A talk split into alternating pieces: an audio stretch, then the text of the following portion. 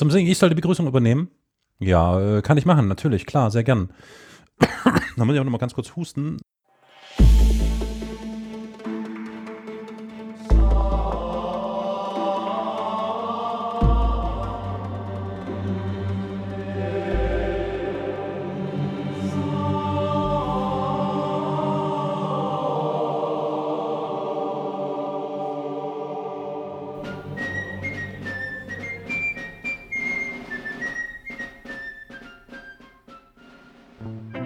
Liebe ZuhörerInnen, sehr schön, dass ihr wieder eingeschaltet habt, downgeloadet habt, streamt, vielleicht gerade im Twitch live zuschaut und zuhört.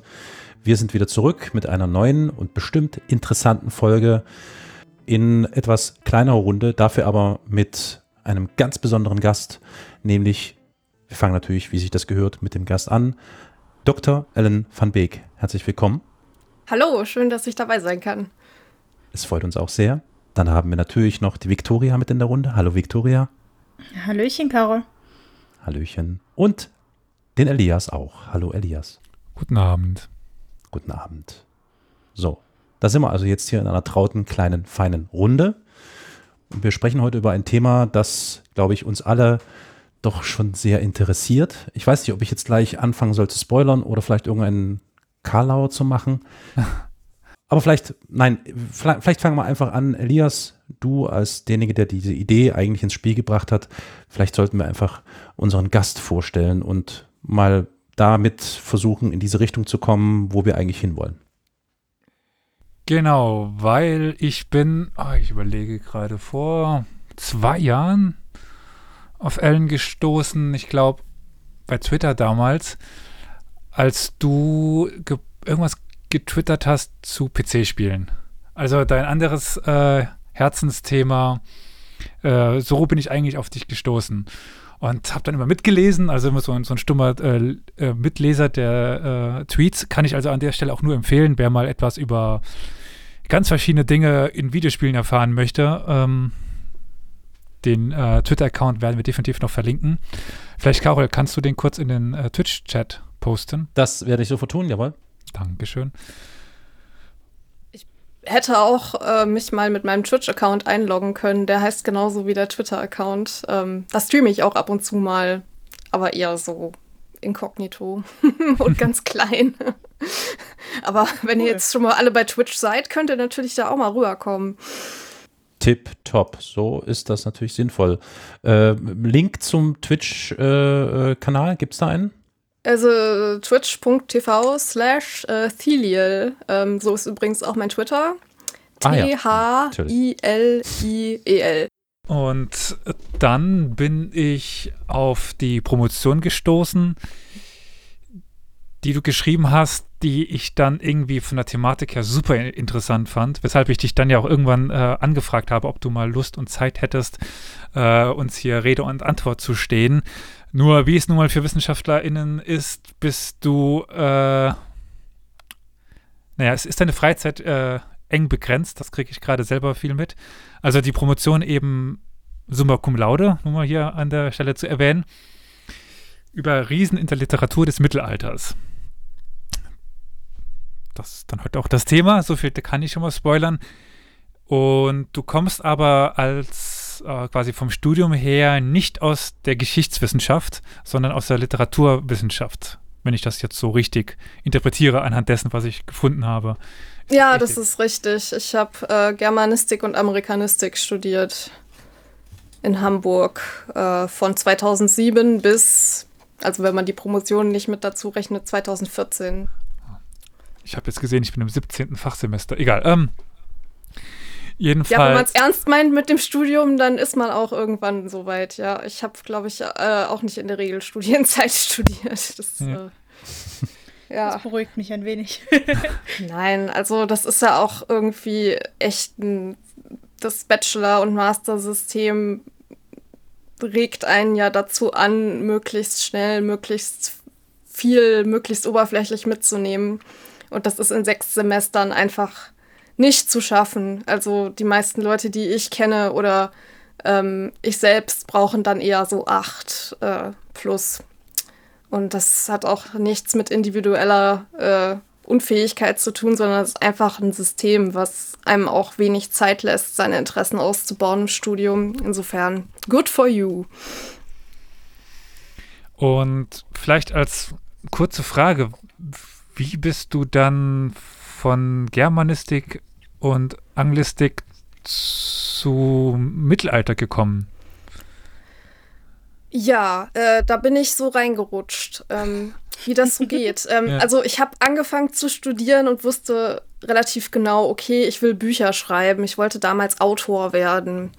Und ähm, habe dann erstmal relativ blauäugig angefangen, Germanistik zu studieren und habe äh, erst dann gemerkt, dass es überhaupt ähm, das Mittelalter gibt. In der Schule war das eher so kursorisch bis äh, schlecht behandelt worden. Und ähm, ich hatte aber immer schon Faszination für ältere Sprachen und alte Kulturen und sowas. Also ich habe damals eine Facharbeit über Runen im Nationalsozialismus geschrieben, in Geschichte auch und äh, habe Elbisch gelernt und äh, selber eine Sprache entwickelt. Also irgendwie so dieses Alt plus Sprache, das war irgendwie immer schon so ein Ding. Und dann habe ich im Studium gemerkt, oh, es gibt ja Mittelalter-Germanistik beziehungsweise ältere deutsche Literatur, nennt sich das Teilfach. Und ähm, ich hatte leider das Pech, da ähm, am Anfang äh, nicht so ähm, Affinität für zu hegen, weil ich da äh, an der Uni Hamburg ähm, erstmal durch die Einführungsklausur gefallen bin. Jetzt kommt alles raus, ja. Jetzt kommt alles raus. also ähm, das, das lag aber auch einfach daran, dass ich das System Uni noch nicht so richtig verstanden habe, was da von mir gefordert wird und auch ein bisschen am Dozenten.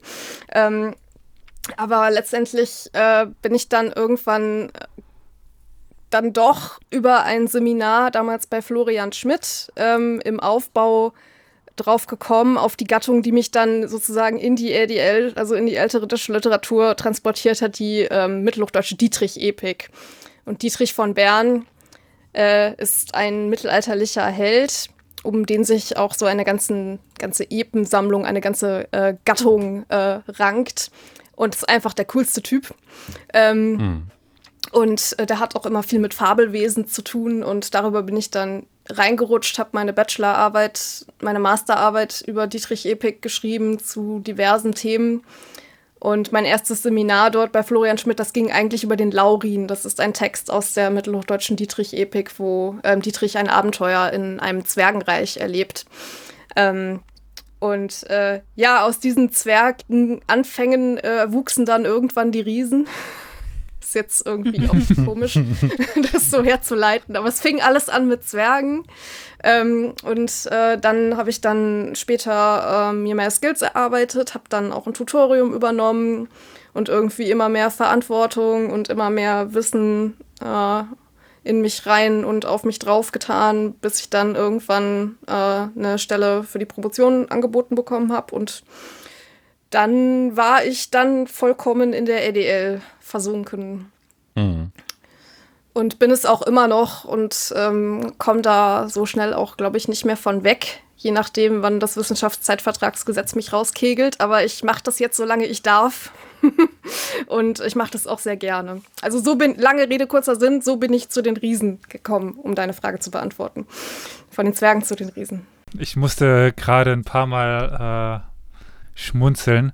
Also ich glaube, Carol, du kannst dich hier jetzt fast als Außenseiter fühlen, weil wir jetzt drei ehemalige TutorInnen sitzen haben.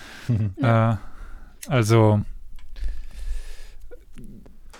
bei mir ging es auch, auch ähnlich. Also äh, äh, Tutor, Hiwi, wissenschaftlicher Mitarbeiter war so auch mein, meine Laufbahn.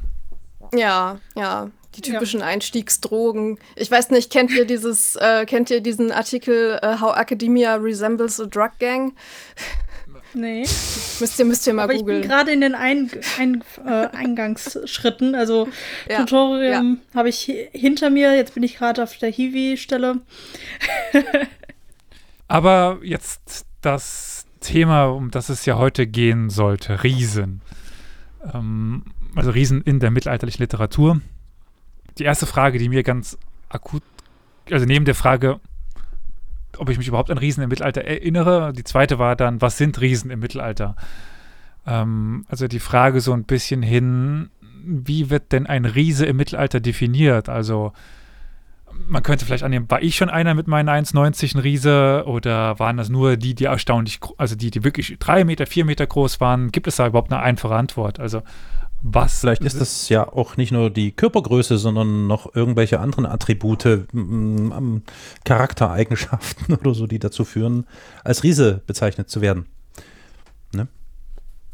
Mm, ähm, ja, äh, es gibt einfache Fragen, aber es gibt keine einfachen Antworten. also tatsächlich ist das erste und einzige, was mir zu Riese im Mittelalter einfällt, die Beowulf-Legende. Oh, sehr ich glaub, schön. War doch, war doch Beowulf, der da gegen den Riesen ja. und die Mutter des Riesens gekämpft hat. Und, oh Gott, ja. ich fühle mich so alt. Ich fühle mich so alt. ja, interessant, dass du es ansprichst. Ähm, hm. Ich habe ich hab Altenglisch auf meiner Arme tätowiert. Ich bin, äh, ich bin oh. voll bei dir mit, äh, mit dem Heldenepos Beowulf. Sehr cool. ähm, Genau, ähm, ja, also das äh, Grendel ist ähm, also das Monster in Anführungsstrichen, was im Beowulf vom Held äh, bekämpft wird. Und ähm, der wurde auch schon als riesenhaft charakterisiert. Aber auch wenn du Beowulf gelesen hast oder irgendwie noch so grobe im Kopf hast, worum es da geht, wirst du sich sicherlich auch daran erinnern, dass Grendel irgendwie sehr diffus in seiner Äußerlichkeit und in seiner Körperlichkeit bleibt. Und ähm, das ja. ist eigentlich auch charakteristisch äh, für die Darstellung der Riesen im Mittelalter. Ähm, am Anfang meiner Dissertation habe ich direkt in der Einleitung geschrieben, dass ich bewusst keine Definition eines Riesen versuche. Weil das ist natürlich auch die Frage, die ich mir gestellt habe, als ich angefangen habe, da irgendwie äh, äh, mit dem Thema mich zu beschäftigen. Was ist denn ein Riese? Und ich dachte, ich wüsste, was ein Riese ist. Also ich dachte auch sowas in die mhm. Richtung wie äh, groß, natürlich. Das macht einen Riesen aus. Das unterscheidet ihn vom, vom Menschen sozusagen. Dass er ist mhm. relativ gesehen größer als eine menschliche Figur es ist irgendwie humanoid, also es ist kein, kein tierischer Anteil oder vielleicht doch, ja. Ähm, und dann gibt es als zweites äh, Kriterium, was ähm, nicht immer, aber meistens ähm, vorkommt äh, in der mittelhochdeutschen Literatur oder auch zum Beispiel bei Grendel. Jetzt sind wir doch im Altenglischen gelandet. Tada! das passiert, wenn man, wenn man mit mir einen Podcast macht, landet man früher oder später immer in der altenglischen Literatur. ähm, nee, das ist ja auch die Stärke als zweites Kriterium, die man so landläufig voraussetzt. Ähm, das ist allerdings mhm. äh, nicht bei allen mittelalterlichen Riesen der Fall und wie wir im Verlaufe dieser Sendung wahrscheinlich noch herausfinden werden, handelt es sich bei dem Begriff Riese auch um einen sehr flüssigen Begriff. Also es ist ein ähm, teilweise auch unscharfer Begriff, ähm, der korreliert teilweise mit dem Heldenbegriff und ähm, wird auch irgendwann austauschbar unter bestimmten Bedingungen. Also ja, ähm, das kann man nur im individuellen Fall beantworten, ob diese literarische Figur ähm, jetzt als Riese definiert werden kann oder nicht. Hm. Gibt es aber vielleicht irgendwelche auffälligen Unterschiede zur Antike oder zur Neuzeit? Also mir fällt jetzt, also der moderne Riese ist einfach nur, nur groß. Gibt es denn da vielleicht einfach ähm, irgendetwas, was ins Auge fällt? Wenn nicht, dann nicht. Ja, also mh, wo willst du jetzt genau hin? In die Antike oder in die Neuzeit? Äh, beides auf einmal wäre mir ein bisschen zu anstrengend. das, ganz was, ehrlich sagen. Das, was leichter ist. Okay, dann fangen wir vielleicht mal mit der Neuzeit an. Ähm, äh, es fängt schon mal damit an, dass verschiedene Kulturkreise ähm, andere Vorstellungen von übernatürlichen Wesen haben. Ähm, und die rezipiert die Popkultur oder generell die Literatur, die Medienkultur heute natürlich auch noch. Ähm, zum Beispiel Trolle sind riesenhafte Wesen, mhm. kommen aber eher so aus dem skandinavischen Raum. Trolle und skandinavische Riesen habe ich auch bewusst in meiner Untersuchung ausgelassen, weil die nochmal ganz anders funktionieren. Mhm.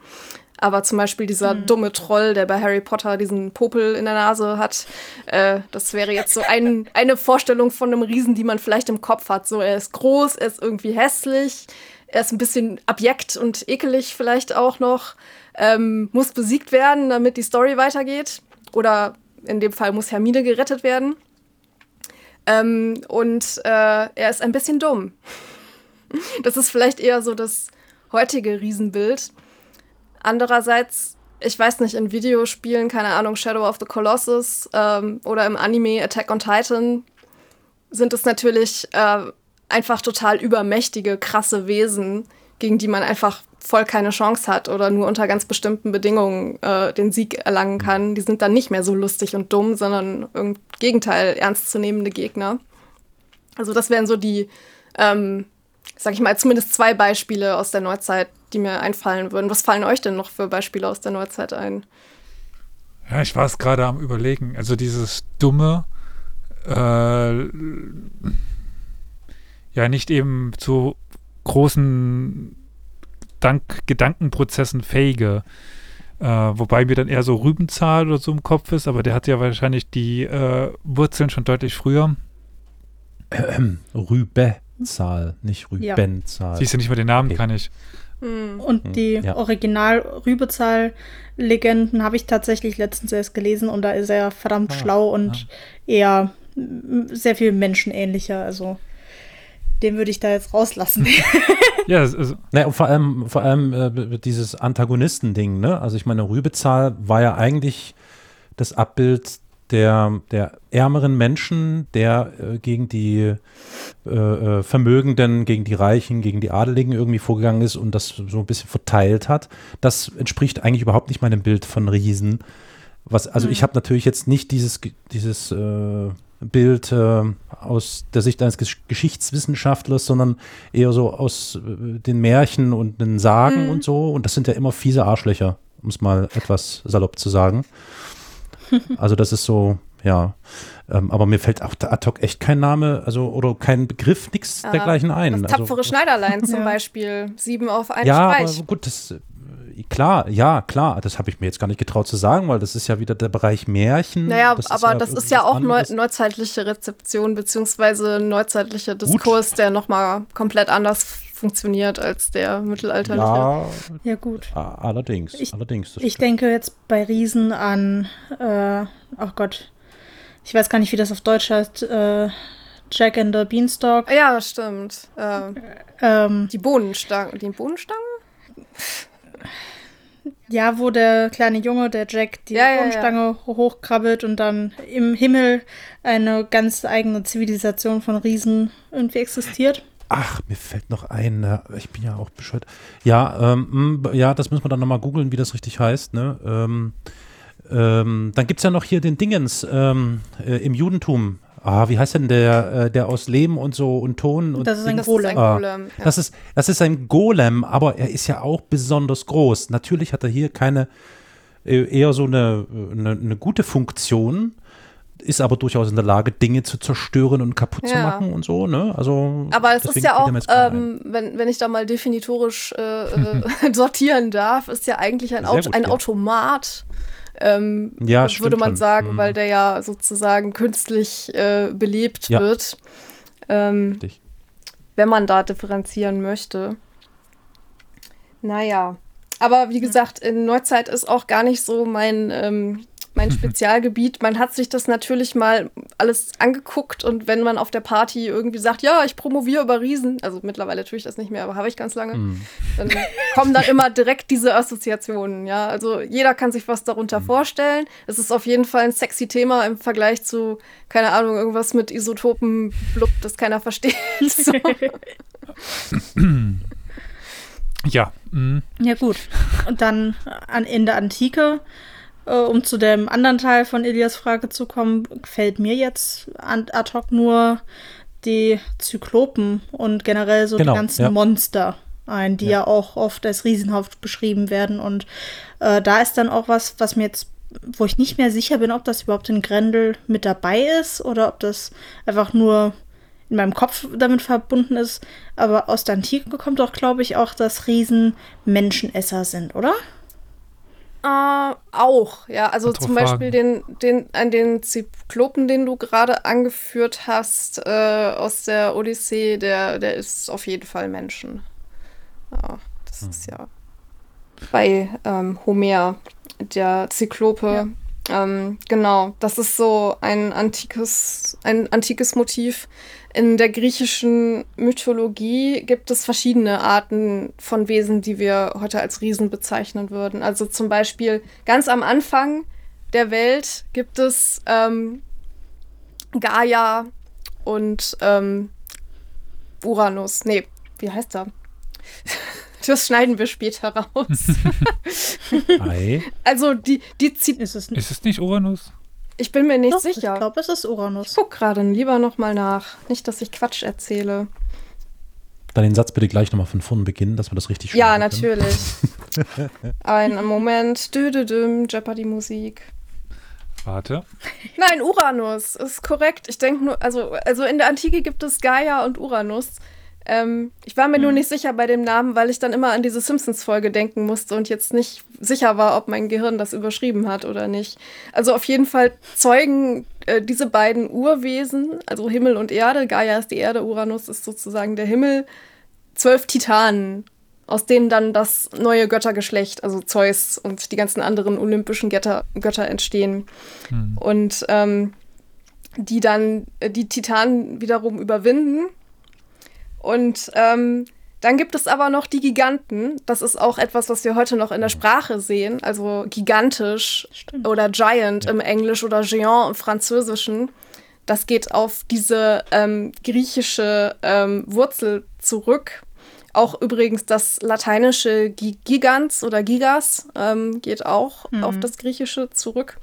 Ähm, die werden nämlich von Gaia geboren ähm, mit einer etwas, ich habe da heute noch mal meine Disk gelesen und dachte, warum habe ich das nicht grafischer beschrieben? Eigentlich ist es genau mein Ding, weil Uranus würden nämlich die Geschlechtsteile abgetrennt und sie werden blutend ins Meer geworfen.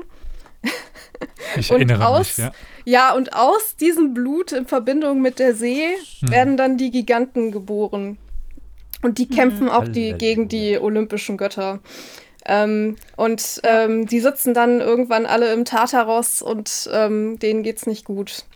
So, äh, und ähm, ja, da gibt es diverse Mythologeme, die sich ähm, Geschichten, so Gesch Geschichten über Götter und die Entstehung der Welt und äh, was es da nicht im Olymp alles an Zoff gibt. Ähm, man, man kennt es.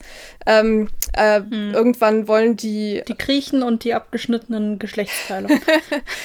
Das ist aber auch so, ein, so ein typisches äh, Phänomen des Mythos, dass man große ähm, Ereignisse oder große Zusammenhänge auf Affekte reduzieren möchte. Also wenn zum Beispiel Gaia eifersüchtig ist und Uranus die Eier abschneidet, das ist dann ein menschlicher Affekt.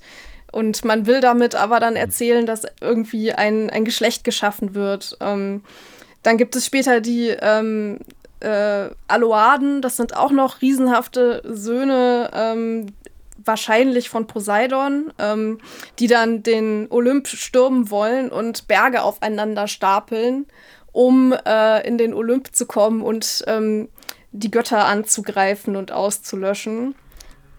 Ähm, das sind auch riesenhafte Wesen. Also das sind schon mal drei verschiedene Arten von Wesen, die man als Riesen klassifizieren könnte, die es in der Antike gibt. Ähm, hm. Dem Mittelalter ist das alles wurscht. Ähm, Habe ich tatsächlich rausgefunden, also hochwissenschaftliche These, dem Mittelalter ist es wurscht, ob es sich um Titanen, Giganten oder Aloaden handelt. Ähm, die werden dann sozusagen mit den entsprechenden Mythologemen äh, auch rezipiert, aber ähm, werden in der mittelhochdeutschen Fassung dann äh, nur Rese oder Riese, also als Riese bezeichnet, mhm. oder in den französischen Pendants dann als äh, Géant da differenzieren die selten. Ich habe es gerade die ganze Zeit noch im Hintergrund darüber nachgedacht. Ich meine, ich komme halt aus der islamwissenschaftlichen Richtung mm. und mir ist nichts in Erinnerung ge gekommen, nichts in die Richtung irgendwie groß oder so. Es gibt ein paar größere Kämpfer oder sowas, aber Riesen in, die, in diese Bezeichnung fällt mir nichts ein. Und was Aber- ist mit riesigen Helden? Gibt es das in den islamisch geprägten Mythen irgendwie so ähm, Helden, die eventuell irgendwie größer oder krasser sind als Menschen? Ähm, die überdurchschnittlich groß sind, ja. Ja. Die Hm. muskulös sind, stark sind, aber jetzt nichts, die. Aber nicht so körperlich größer oder. Ich nehme es von der Beschreibung so ein bisschen wahr, wie heute eben, wenn jemand mit 1,95 oder 2 Meter kommen würde. Also mein, mein Bruder ist, ist 2 Meter groß. Der ist schon, man merkt schon, dass er groß ist, aber er ist kein Riese, würde ich so sagen. Hm. Also so beschreiben die Texte das auch. Also dass die überdurchschnittlich groß sind, aber jetzt nicht außergewöhnlich groß. So würde ich das eher wahrnehmen. Und dann oft mit der Größe verbundene Stärke. Hm. Aber ähm, wenn wir schon bei Religion sind, was mir gerade eingefallen ist, ganz, ich meine, es ist mit wahrscheinlich einer der berühmtesten Riesen überhaupt. Ist, und auch irgendwie mit bis heute spr sprachprägend Goliath oder Mhm. auf Arabisch ein Go Goliath äh, mit TTH Ja. am Schluss. Stimmt, ja. Äh, Den habe ich komplett dem ist auch, vergessen. den gibt es nämlich auch im, im, im Islam, weil die Bibel für den Islam ja auch ein Buch ist. Mhm. Ähm, Hm. dementsprechend muss ich meine Aussage gerade ein bisschen revidieren, aber Ja, aber wenn das Alte Testament äh, islamisch auch irgendwie rezipiert wird, was ist dann mit dem Genesis-Teil? Den Spoiler, ich bestimmt gleich irgendwann nochmal erkläre. äh, gerne jetzt, weil Ja, dann, dann gehen wir doch da mal hin. Ähm, Ja. Äh, dann gehen wir mal ins Alte Testament. ähm, etwas, mit dem ich mich vorher nicht beschäftigt habe äh, und es dann musste, weil natürlich alles Wissen im Mittelalter irgendwie mit der Bibel verknüpft ist, beziehungsweise auch der Riesendiskurs hat ähm, natürlich ähm, seine Wurzeln in der Bibel. Und ähm, da geht es besonders um ähm, die Stelle in Genesis äh, 6.4 ist es, glaube ich, ja. Genesis 6.4, ähm, wo ähm, gesagt wird, es gab früher Riesen auf der Erde. Und ähm, mit den Riesen kam vorsintflutlich das Böse in die Welt. So, das war sozusagen die Alpha- äh, äh, Version der Menschheit und die waren dann böse und Gott hat's gesehen und dachte so, ach, äh, Reset hat die Sinnflut gemacht. Und ähm, das Böse war aber immer noch Kleiner. nicht ausgelöscht, äh, weil es danach Ja. ähm, nämlich weiterging.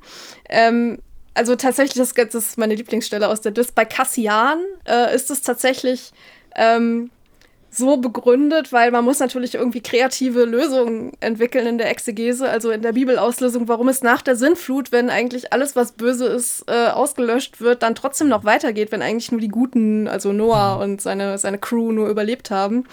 Die, Cassian hat es nämlich so beschrieben, dass dann ähm, äh, Cham, also ein, einer der Söhne Noahs, der auch so ein bisschen shady ist, also der äh, ist, ist ähm, sozusagen das Problemkind von Noah. ähm, der wird dann später auch dafür verantwortlich gemacht, dass das Böse weitergeht, weil er nämlich ähm, Gegenstände aus Metall und Steinen und auch Säulen gefertigt hat, die dann die Sintflut äh, wunderbarerweise überleben. Und wenn das Wasser abgelaufen ist, dann ist das Böse sozusagen in Form von Schrift da noch drauf und man kann es wieder aktivieren. Ja, ähm, eine schöne Anekdote auf jeden Fall. Genau, und ähm, nach der Sintflut ähm, wird die Erzeugung der Riesen ähm, dann über Cham äh, gelaufen und für den Fortbestand des Bösen in der Welt verantwortlich gemacht. Ähm, denn er zeugt äh, über Umwege dann Nimrod. Und das ist ein Riese, der im Alten Testament, ähm, also das ist dann sozusagen der Enkel, lass mich nicht lügen. Ich glaube, also ist auf jeden Fall äh, Cham, über Cham führt genealogisch dann der Weg äh, zu Nimrod. Und der ist wiederum verknüpft ähm, in Genesis 10 roundabout äh, mit dem Turmbau zu Babel. Das kennt man auch irgendwie so als Motiv. Das ist dieser ähm, Turm, der gebaut wird von hochmütigen Menschen, weil nach der Sintflut das Böse ja bekanntlich nicht ausgelöscht werden konnte. Ähm, dann äh, bauen die diesen Turm und wollen den bis zum Himmel bauen. Äh, und ähm, an einigen äh, Chroniken steht sogar bis zum Mond. Oder auch einige Chroniken im Mittelalter begründen das mit, ähm, damit die Sintflut uns nicht nochmal so krass erwischt, ja. Also ähm, aktuell mit unseren äh, Problemen mit Hochwasser und Klimawandel ist das vielleicht irgendwie nachvollziehbar, dass man diesmal gerne trocken bleiben möchte, wenn die Sintflut nochmal kommt. Also dann bauen die auf jeden Fall diesen Turm und Gott sieht das und findet das gar nicht cool. Ähm, das wird als Hochmut gedeutet, also als Superbia. Das ist so eine der Todsünden im Mittelalter. Hochmut. Mhm.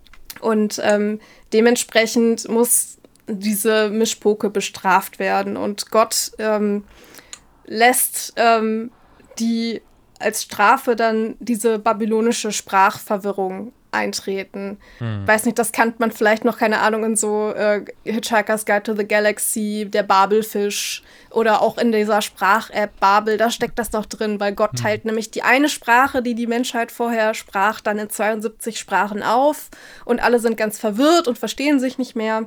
Und ähm, dafür ist eben dieser Nimrod verantwortlich, der in den meisten mittelalterlichen Chroniken auch ähm, als Riese dargestellt wird, als Riese benannt wird und tatsächlich auch gezeichnet wird. Also es gibt so ein paar Manuskripte, ähm, die Bilder, ähm, ja, kann ich jetzt schlecht zeigen, es sei denn, ich mache einen Screenshare. Aber ihr müsst mir einfach glauben, es ist ja auch ein Audioformat. Ich beschreibe es dann, da gibt es einen Turm und die Figur, die daneben gezeichnet ist, ist ähm, hat eine Ritterrüstung an und ist fast so groß wie der Turm.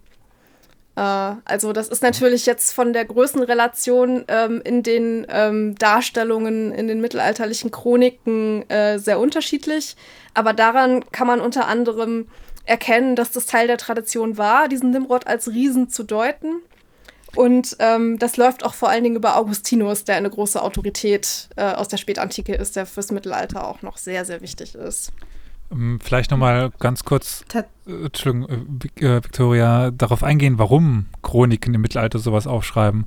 Also eben, die schreiben ja nicht nur auf, was gerade passiert, sondern es gibt ja eben auch Chroniken, die weitaus mehr in die Vergangenheit gehen. Vielleicht. Ja, genau. Das, ähm, also Chroniken fangen literally immer bei Adam und Eva an. Also das, die Kontinuität ist im Mittelalter sehr wichtig, um ähm, Herrschaft oder äh, Geschichte zu machen, zu begründen. Und ähm, die meisten Chroniken ähm, haben eine Herleitung von äh, den Anfängen her. Also wirklich so Genesis, dann passierte das und dann kam das Volk dahin und dann passierte dies und dann wurde dieses Land gefunden und ähm, deswegen sind wir heute noch hier. Das ist so die, die Logik teilweise, die dahinter steht, die Argumentation. Dementsprechend ist äh, biblisches Wissen auch immer Teil von diesen Erzählungen. Hm. Und auch teilweise andere Random Facts, die da nicht äh, unbedingt was zu suchen haben. Ähm, das kommt sehr auf die individuellen Texte an. Ich meine, bei den Franken kommen ja auf jeden Fall noch die, äh, Trojan, die Trojaner da rein und ja. Äh, die Griechen und die Römer irgendwie noch und äh, Verwandtschaft zu allen möglichen anderen äh, ehemaligen Reichen, Königen und Herrschern. Also genau. Im Mittelalter wollten alle Trojaner sein. Ja. Auch vorher. Die Römer wollten ja auch unbedingt Trojaner sein. Oder zumindest Augustus. Ja, ja, ja, ja. Ich verstehe bis heute nicht, wie die da drauf gekommen sind, jemand sein zu wollen, der verloren hat, aber nun gut. Ähm, so habe ich das noch nie gesehen.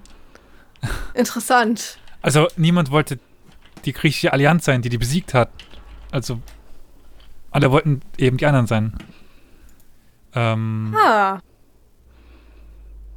Naja, die Griechen waren halt nicht mehr so populär oder so machtvoll äh, zu der Zeit, als es dann darum ging. Und dann wollte man halt lieber die sein, die diese fantastische, tolle Stadt gebaut hatten und die dann nur durch List ja besiegt wurden. Dann Nimrod äh, kannte ich, also den Namen habe ich schon gehört, aber ich hatte überhaupt nicht mehr im Kopf, dass der in der Bibel äh, war und dass das irgendwie auch ein Riese war. Mhm. Ja, also es ist auch ein bisschen komplizierter als das und das hat mit der Bibelübersetzung zu tun. Ja, ähm, also im Mit der Hebräischen, Bibel ist alles im. Hebräischen ist das Wort sehr vieldeutig, was an der Stelle für ihn verwendet wird. Ähm, dann gibt es die griechische Übersetzung, die dann äh, Gigas draus macht, also das äh, Wort, was ich vorhin auch erwähnte. Und ähm, dann gibt es äh, dann nochmal die lateinische Vulgata, die im Mittelalter dann hauptsächlich äh, äh, dominiert. Ähm, wenige Leute können dann noch Griechisch.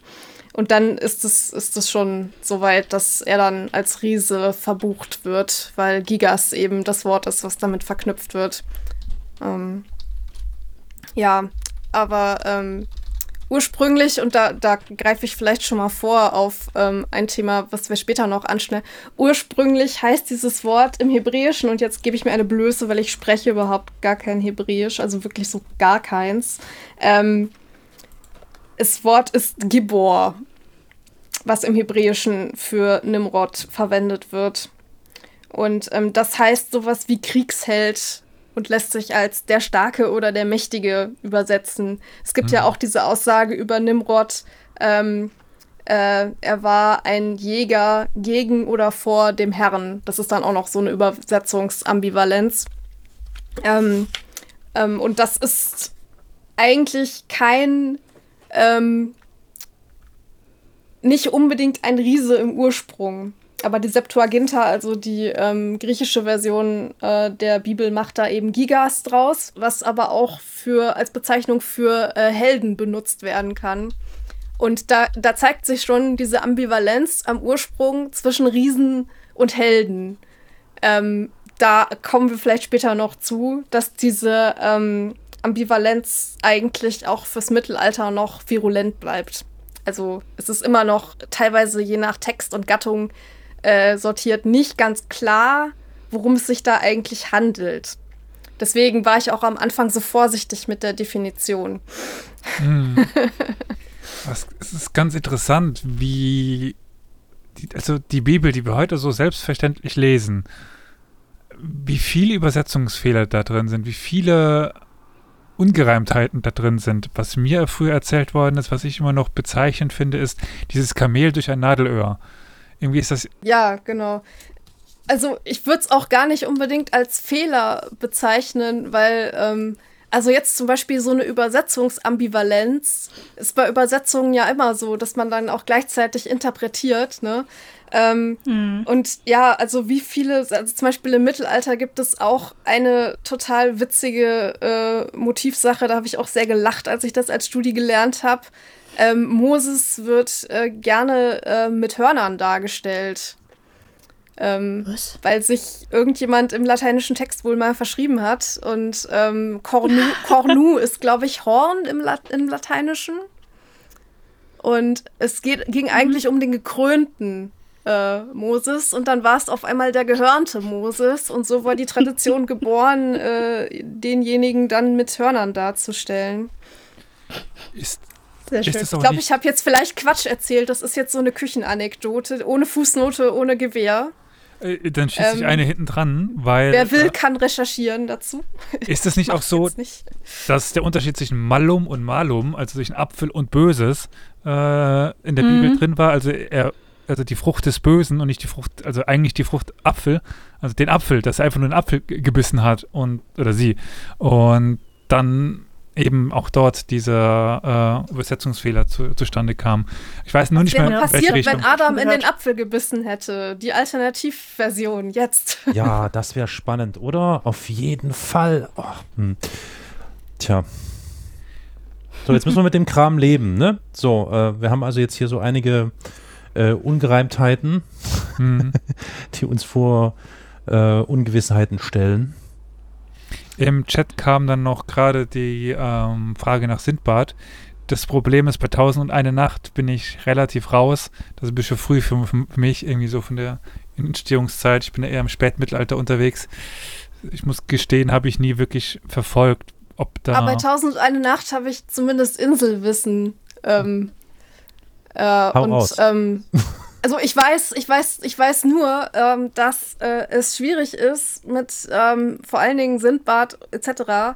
Also 1001 Nacht ähm, habe ich letztens noch mal eine ähm, Übersetzung äh, aus dem Arabischen gelesen, die ein bisschen, also sich quasi an dem ganzen ähm, brutalen und an, dem, an den Sexorgien nicht vorbeischleicht, wie die meisten Kinderfassungen das tun. Und das war ein ganz anderer Text, als ich es erwartet mhm. hätte.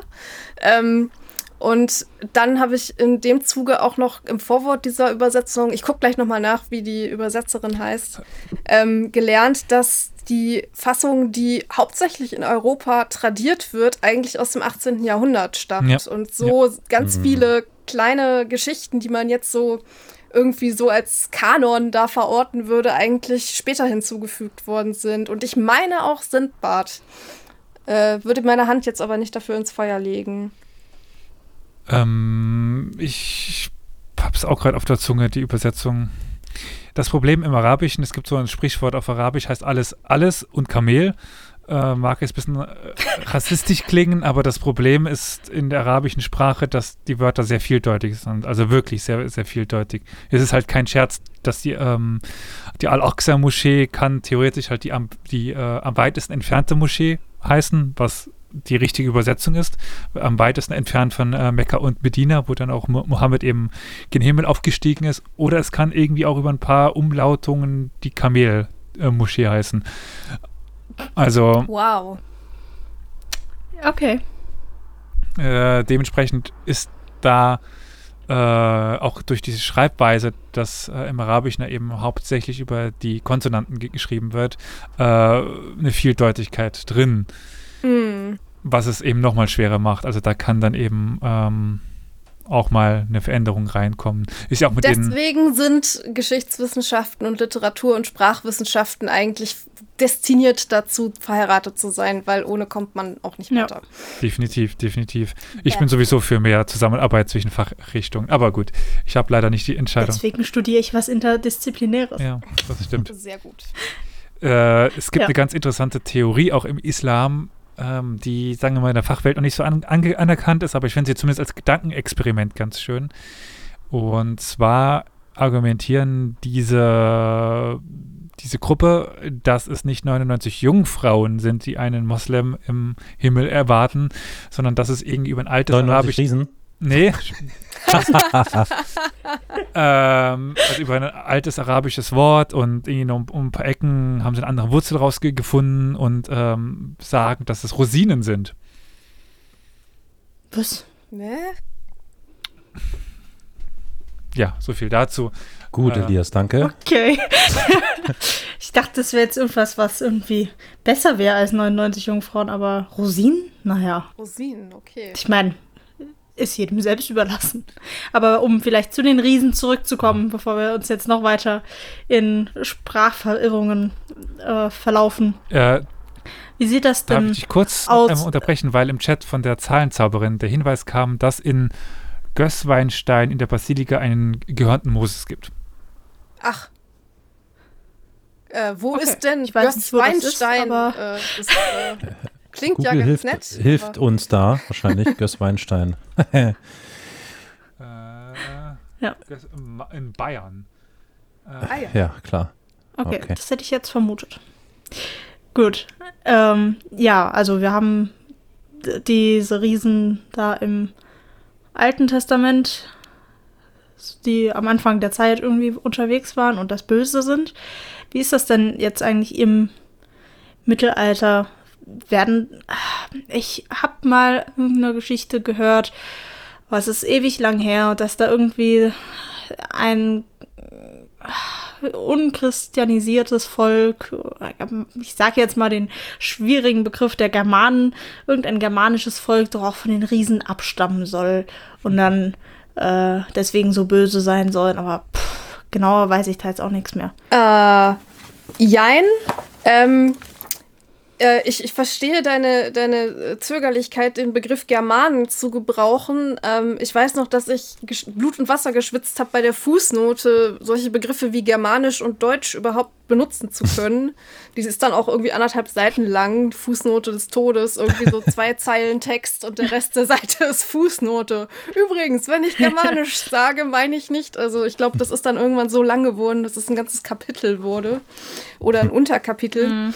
Ähm, aber ja, also generell zu Riesen im Mittelalter ähm, lässt sich sagen, dass, also meine Arbeit bestand hauptsächlich darin, verschiedene Diskurstraditionen im Mittelalter nachzuvollziehen im ersten Schritt. Also irgendwie ähm, denkt man immer, man weiß, worüber man redet, wenn man über Riesen im Mittelalter redet, aber offensichtlich ähm, hatten die mittelalterlichen Texte selbst sehr unterschiedliche Vorstellungen davon.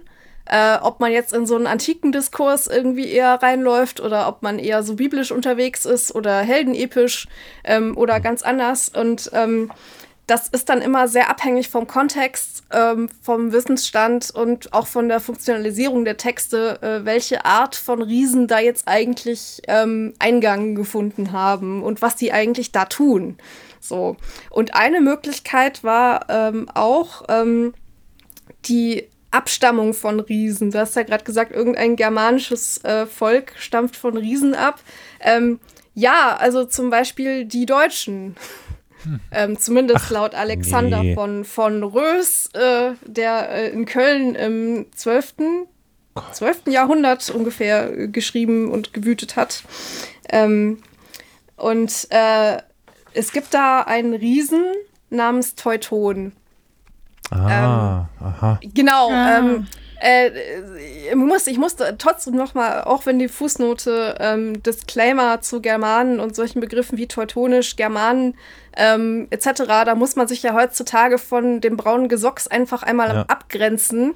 Ähm, ich verwende die Begriffe so, wie sie in den lateinischen und mittelhochdeutschen, frühneuhochdeutschen Quellen vorkommen. Und da wird eben Volk und mhm. Germanicus etc. gesagt und auch der Name ist Teuton. Ähm, aber Nazis sind scheiße. So, ähm, das habe ich jetzt einmal lachen. gesagt. Ich habe hier gerade bei Google eingeben Riese und Teuton und da kommt mir sofort Detlef Schrempf unter als Basketballspieler. Verdammte Hacke, nee, das ist er nicht. Das ist, nee. Interessant. Ja, oder? Aktuelle. wahrscheinlich, wahrscheinlich ist das sein Name, der heißt wahrscheinlich äh, der Wahrscheinlich ist das sein sowas. Spitzname, weil er so mm, groß ist mm, oder so. Genau. Sorry, ähm, ich wollte nicht unterbrechen, fand ich nur lustig. Nee, genau. Und da, da können wir nämlich schön den Kreis ziehen zu den Trojanern, die wir vorhin hatten. Die haben nämlich unmittelbar was damit zu tun. Also, äh, Troja ist okay. platt, Aeneas äh, haut ab, denkt sich, äh, welche? Ähm, und ähm, geht auf Fahrt und landet ähm, mal wieder irgendwo, also wo Aeneas nicht überall war im Mittelalter, ja. Also so mm. viele Aeneas. Meine Güte. Auf jeden Fall, dieses Mal landet er dann in Italien und ähm, gründet dort Rom. Das, das kennt man. Ähm, und da ist ja. noch ein anderes, äh, ein anderer Teil des Heeres, zieht dann weiter an den Niederrhein unter anderem mit einem äh, ähm, kleinen Priamus, ähm, Priamus der Jüngere, nicht Priamus der Alte, und ähm, lässt sich dort nieder und denkt sich, ach, cool, hier, lass mal, lass mal bleiben, lass uns dieses Gebiet mal besiedeln. Und ähm, wie das so ist, wenn man ein Gebiet besiedelt, ähm, muss man erstmal irgendwie da ankommen und sich überlegen, warum man da bleiben darf. Ähm, und in hm, dem Fall. Entschuldigung, dass ich jetzt die ganze Zeit am Lachen bin. Ja, ich finde es ja auch mega witzig. So es freut mich, wenn so es dir Spaß macht. Süditalien, wo Aeneas irgendwie gelandet ist und dann eine Stadt gegründet hat, die dann später äh, zu Rom führt irgendwann. Aber dann einmal gerade um die Ecke an Niederrhein. Ist ja voll nah dran. Ja, also wir sind jetzt gerade in äh, diesem Text von Alexander von Rös. Das ist eigentlich eine Streitschrift, okay, ähm, ja. die darum geht, also das heißt das Memoriale und es geht darum, äh, wer darf hier eigentlich Kaiser werden. Also das ist der argumentative Zusammenhang, in den diese Erzählung eingebettet ist. Ähm, genau, also die äh, sind am Niederrhein und was machen sie da? Ähm, sie vögeln erstmal ähm, die Frauen, die dort sind. Und ähm, diese Frauen, ähm, ich lese mal kurz die Übersetzung des Lateinischen vor. Ähm, oder wollt ihr Latein im Original? Kann ich auch. Ihr seid ja HistorikerInnen. Hier kann man es ja. Nee, nee, ich nehme mal die, lieber die Übersetzung. Danke. Jetzt wollte ich einmal hier vorlegen, ja. Okay. Also, ähm, es geht um diesen äh, Priamus und äh, sein Heer, die kommen da an. Frauen nahm er und sein Heer sich von den Teutonen, weil sie beleibt waren und geeignet, eine sehr starke, mutige Nachkommenschaft hervorzubringen. Sie stammten von den Riesen Teutones ab, nachdem man sie Teutonen genannt hat. Und mit diesen erwähnten Frauen, auch toll gegendert, ne, ähm, zeugten sie Söhne und Töchter und lernten deren Sprache. Also das sind nämlich Mhm. dann die Germanen, die daraus entstehen. Also Der Sexismus. Genau, also diese Kommt, Frauen Leute, sind quasi Kontext, Riesenfrauen. Ja, genau, also historischer Sexismus sozusagen. Ja. Und ähm, sich trotzdem einmal kurz drüber aufregen. ja, klar. Also auf jeden Fall werden diese Frauen da irgendwie begattet und daraus entsteht dieses Geschlecht der Germanen. Ähm, von denen dann, und deswegen ist so das überhaupt so lange erzählt, weil äh, nämlich ähm, bestimmt werden muss, wer Kaiser wird. So. Und unter anderem Karl, Achtung, der Große, ist ja auch ähm, ein, ein, äh, eine Fortführung dieses äh, Riesengeschlechtes. Ähm, sein Biograf ähm, sagt sogar über ihn, dass er überdurchschnittlich groß sei. Äh, es enim Karl lingua germanica vel teutonica homo robustus membra habens magna. Also ja, das heißt so ungefähr, ähm. Karl bedeutet nämlich in der germanischen und teutonischen Sprache ein starker Mann, der gewaltige Glieder hat. Ich wollte gerade Ähm, sagen, das heißt einfach übersetzt, meiner ist größer oder sowas. Ja, Oh also Mann, es, ihr habt vielleicht mich be mitbekommen, es geht um Macht. Hm, Und ähm, die Begründung ist natürlich wieder von diesem Alexander, es geht darum, dass ähm, die Deutschen weiterhin das Kaiseramt bekleiden dürfen. Die, die, und die Argumentation ist, guck mal, wir sind damals hier angekommen, wir haben diese Riesen, Riesinnen klar gemacht, wir haben starke, äh, wenn man so möchte, Gene, wobei die das nicht kannten, ja, also ähm, wir sind dazu bestimmt, militärische Vorherrschaft zu haben. Wir können kämpfen, wir sind groß, so. Und das sind ja auch wieder diese beiden riesischen Eigenschaften, groß und stark, die wir am Anfang kurz erwähnt haben. Die werden hier also mit abgedeckt. Und die, Diese- äh, diese die Linie, Franzosen die- sollen mal schön dann irgendwie äh, sich den Künsten widmen und die äh, äh, Römer beziehungsweise ähm, die ähm, äh, ItalienerInnen dann gehört dann die geistliche Gewalt, die haben ja schon den Papst, dann lassen sie uns doch bitte mal Kaiser werden. So. Das ist ähm, die Argumentationslinie Ja, von Alexander, warum er diese Geschichte überhaupt erzählt. okay. Wo du jetzt K- äh, Karl der Große sagst, das habe ich tatsächlich im Geschichtsunterricht sogar so gelernt, dass er den Beinamen der Große hatte, nicht nur weil er so mächtig war, sondern auch weil er körperlich groß war. Ja, also ähm, Einhard, sein Biograf, äh, ich habe das mal durchgerechnet, ähm, nach, Adam Riese. Ha. Oh, Entschuldigung. Ich habe ja gesagt, ein, zwei Karlauer müssen heute. Und Eva Zwerg, bitte. Wer ist Eva Zwerg? Nein, nach Adam Riese Pendant. Eva Zwerg. Ach so, oh! oh. Ah, jetzt geht's Oh. richtig. So. Ellen, jetzt hast du uns. Ja, und was ist rausgekommen? Acht Fuß ähm, Äh, ist der sind- groß. Ähm, So ja, und jetzt müsste man das umrechnen. Mhm. Äh, ein Fuß, also das ist auch Wie mal das groß sind Problem. mittelalterliche Fuß? Ähm, ich weiß, wie groß eine Elle ist. Äh, ich weiß, wie groß ein Kubit ist, aber bei Fuß bin ich raus. Ähm, Ei, ei, ei. jetzt habe ich das so geil Vor allem die angekündigt. mittelalterlichen Fuß. Ja, genau, den mittelalterlichen Fuß sind halt das, das Problem. Also äh, modern wäre 2,40 Meter. Na, das geht doch. Klingt doch jetzt nicht schlecht. Also, ja. Okay. Schon groß. Ja, da, da, dann frage ich mich jetzt, also das muss ich jetzt nochmal loswerden, das lässt mir keine Ruhe. Ich meine, wir, wir, sind, wir sind ja verschont geblieben, aber also spätestens bei Armin Laschet ist ja dann diese Karl der Große Geschichte beendet, ne? Oder? War das nicht so?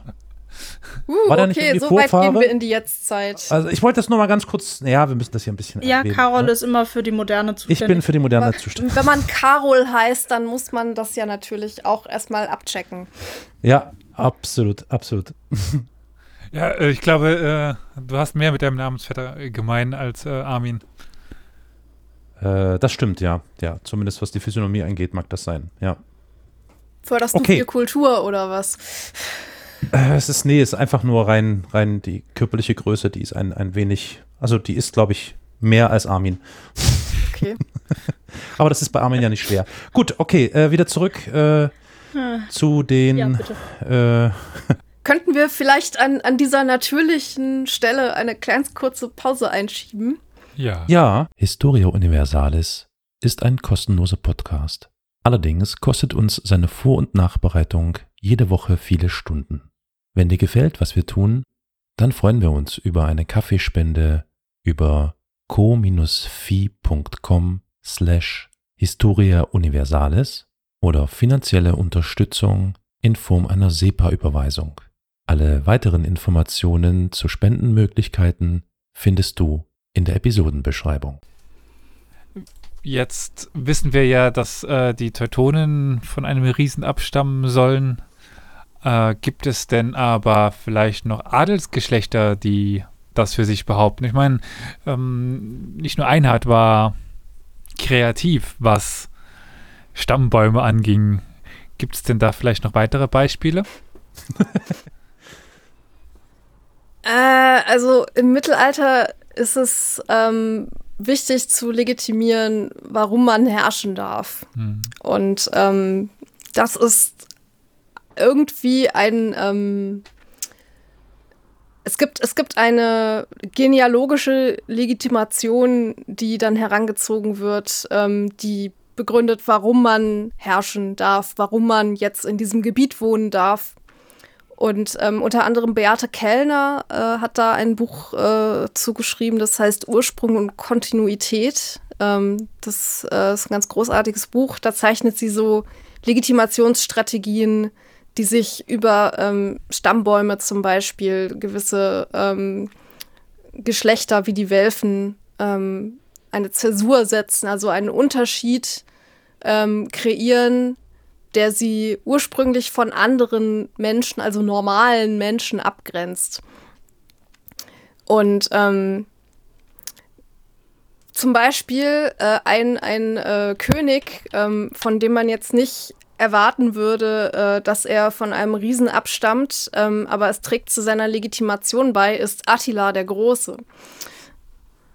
Äh, die Geißel Gottes ist sein Epitheton, also sein Beiname. Hat man vielleicht schon mal gehört. Ähm, das äh, geht da um einen Text äh, von Heinrich von Müggeln, das heißt Ungarn-Chronik, also wir sind mal wieder in der Chronik. ähm, sorry. Chroniken sind einfach interessant manchmal. Und ähm, diese Ungarn-Chronik erzählt auch den ähm, Ursprung, äh, wie sie dazu kamen, eigentlich in Ungarn wohnen zu dürfen. Und ähm, die stammen wiederum von Nimrod ab. Also Aber- Nimrod hatte, Nimrod hatte zwei Söhne und äh, die sind eines Tages einer Hirschkuh hinterhergejagt und haben sich verlaufen und waren dann auf einmal in diesem Land, wo sie dachten, ach, nett hier. Und sind dann da geblieben und haben ein Land gegründet und dann wurde es sehr kompliziert, aber irgendwann ähm, stammt dann sozusagen Attila von diesem Riesengeschlecht ab und ähm, wird deswegen zum König gewählt. Es macht jetzt aber rein, also wenn man jetzt modernen Semiten und Hamaditen und so weiter nimmt, äh, jetzt, ich versuche mich gerade zu erinnern, Semiten Afrika und Hamiten müssten in Asien gewesen sein, oder? Ähm, Cham ist, glaube ich, Afrika. Ham Sem Afrika. ist so äh, Asien und Jafet ist Europa. Genau, Jafet ist Europa. Ja. Okay, falsch rum gemacht. Okay, komisch. Nee, da macht es wieder keinen Sinn, dass die asiatischen Reitervölker äh, von nach Ham abstammen. Das ist, äh, nee, das ist aber auch ähm, äh, in den Chroniken selbst uneinheitlich. Also in der Ungarn-Chronik zum Beispiel sagen die auch ähm, äh, an einer anderen Stelle äh, Jafet, aber dann Kranasun. So. Also irgendwie geht da alles durcheinander an der Stelle. Da bin ich auch gescheitert, das zu verstehen. Ähm, das müsste ich noch mal genauer nachgucken, wie ich das Problem dann gelöst habe. Aber es gibt da ähm, Unreinheiten in den Stammbäumen, in den biblischen, die ich auch äh, nicht ganz nachvollziehen konnte. Ähm, das ist aber jetzt so eine Fußnote, die möchte ich, glaube ich, nicht setzen. Das ist nämlich auch total langweilig. Und das ist so wie ein bisschen wie so der, der Re äh, Reverend bei den Simpsons, der sagt, und Adam nahm zum Weib. Ähm, oder seid ihr zu jung für Simpsons-Referenzen? Es kann auch sein, irgendwie scheitert glaube. ich in letzter Mhm, Zeit oft ich damit. glaube. Oder zu alt, Carol, ja? Ich, ich mag einfach keine Simpsons. Also ich war in der Generation, aber ich mochte sie einfach nie. Du merkst dir, ich reagiere einfach gar nicht. Ne? ja, Gut. Ja, Verkneif mir die zukünftigen Referenzen dann. Aber was ich nur sagen wollte, das würde jetzt zu viel Zeit einnehmen. Ähm, wichtig ist nur, um äh. deine Frage dann zu beantworten, dass äh, zum Beispiel Attila sich auch auf ein Riesengeschlecht zurückführt. Wir haben Ethnien, die sich auf Riesen beziehen, Adelsgeschlechter, die sich auf Riesen beziehen, äh, Herrscher, die sich auf Riesen beziehen. Aber du hattest jetzt ganz, schon ganz am Anfang noch den zweiten Begriff mit reingebracht, den Begriff des Heldes. Also der Held, der dann, ähm, dann kann ich auch wieder auf den islamischen Kulturkreis verweisen, wo viele der Helden stark sind, äh, körperlich groß, aber eben nicht übermäßig groß. Ähm, wie ist denn jetzt der Begriff Held mit dem Begriff Riesen in Verbindung?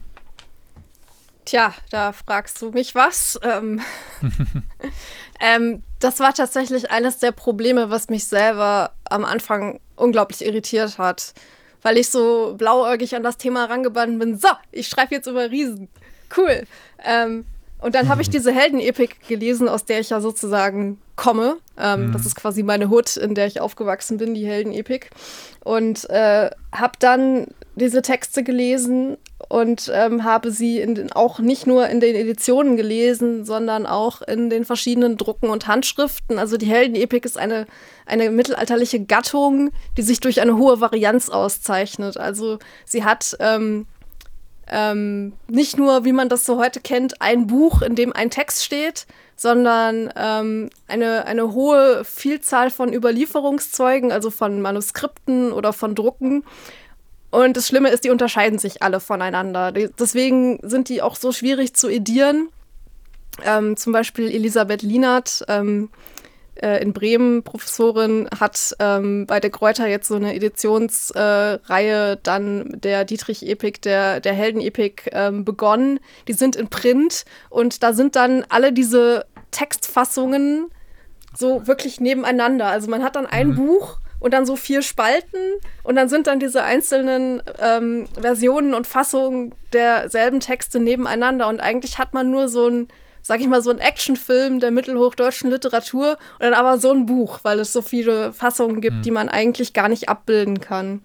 Und das macht es wiederum noch schwieriger, ähm, da eine Einheitlichkeit äh, festzustellen. Deswegen ist der Disclaimer für das, was ich jetzt erzähle, halt, es kommt wirklich total auf die Fassung an. Und innerhalb der Fassungen, ähm, zum Beispiel ähm, eines Textes, ich nehme jetzt mal den Rosengarten, ähm, das ist auch ein ähm, Dietrich-Epos im weitesten Sinne. Ähm, Im Prinzip ist das ähm, die Expendables in der mittelalterlichen Literatur, erzähle ich meinen Studis immer. Daran habe ich, daran musste ich jetzt, ja, schönes Bild, daran musste ich mich die ganze Zeit denken. Ja, ja mhm. also im Prinzip alle Helden, die man kennt, kommen nochmal zusammen und geben sich auf eine Moppe. Das ist eigentlich der ganze Inhalt des Textes.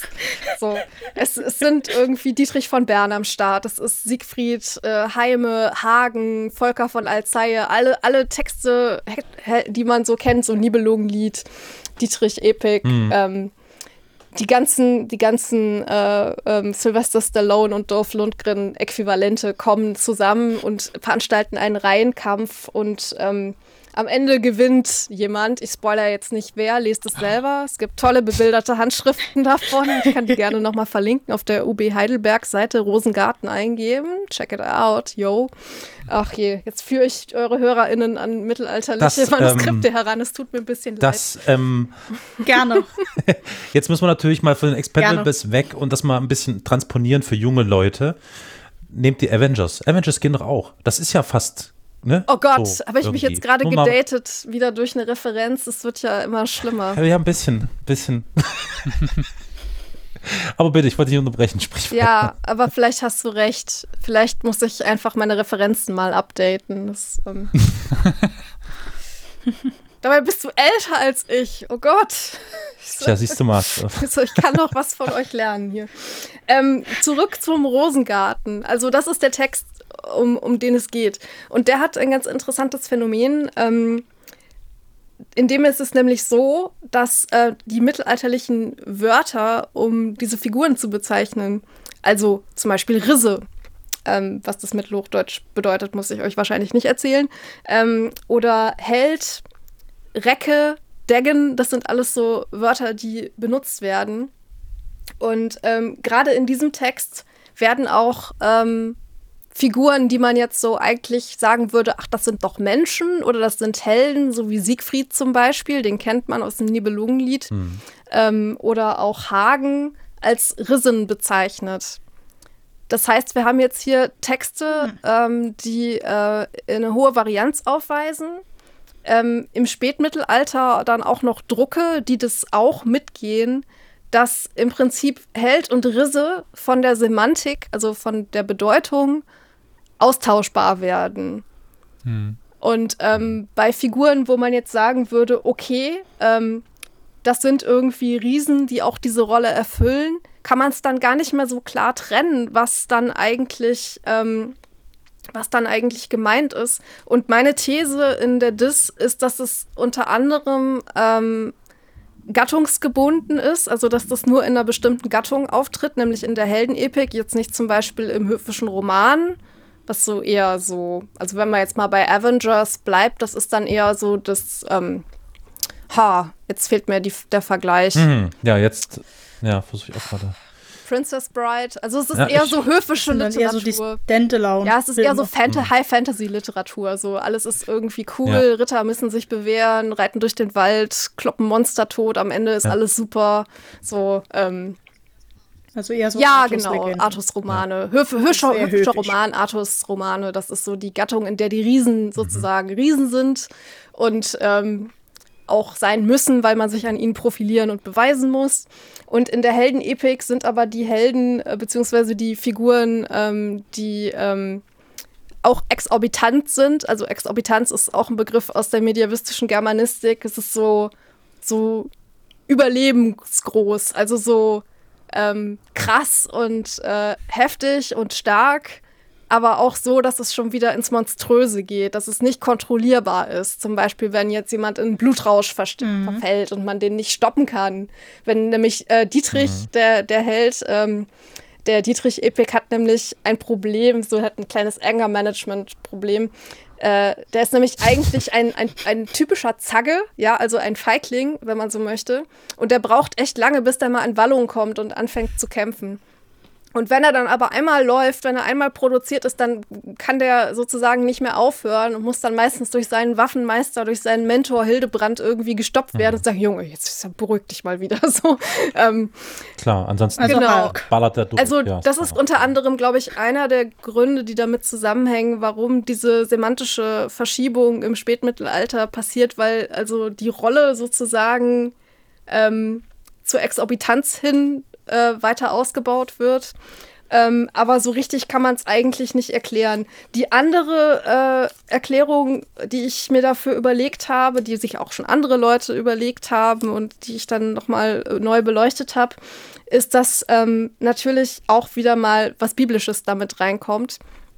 Ähm, weil nämlich auch diese Bibelstelle, von der ich vorhin sprach, Genesis 6,4, ähm, auch davon spricht, dass diese ähm, Vorzeit-Riesen, äh, also die vorsintflutlichen Genesis-Riesen, ähm, auch Krieger waren, also stark und groß und äh, ähm, im Prinzip so diese, dieses Heldenideal, was ähm, dann später auch in, diesen, in dieser mittelalterlichen Gattung relevant wird.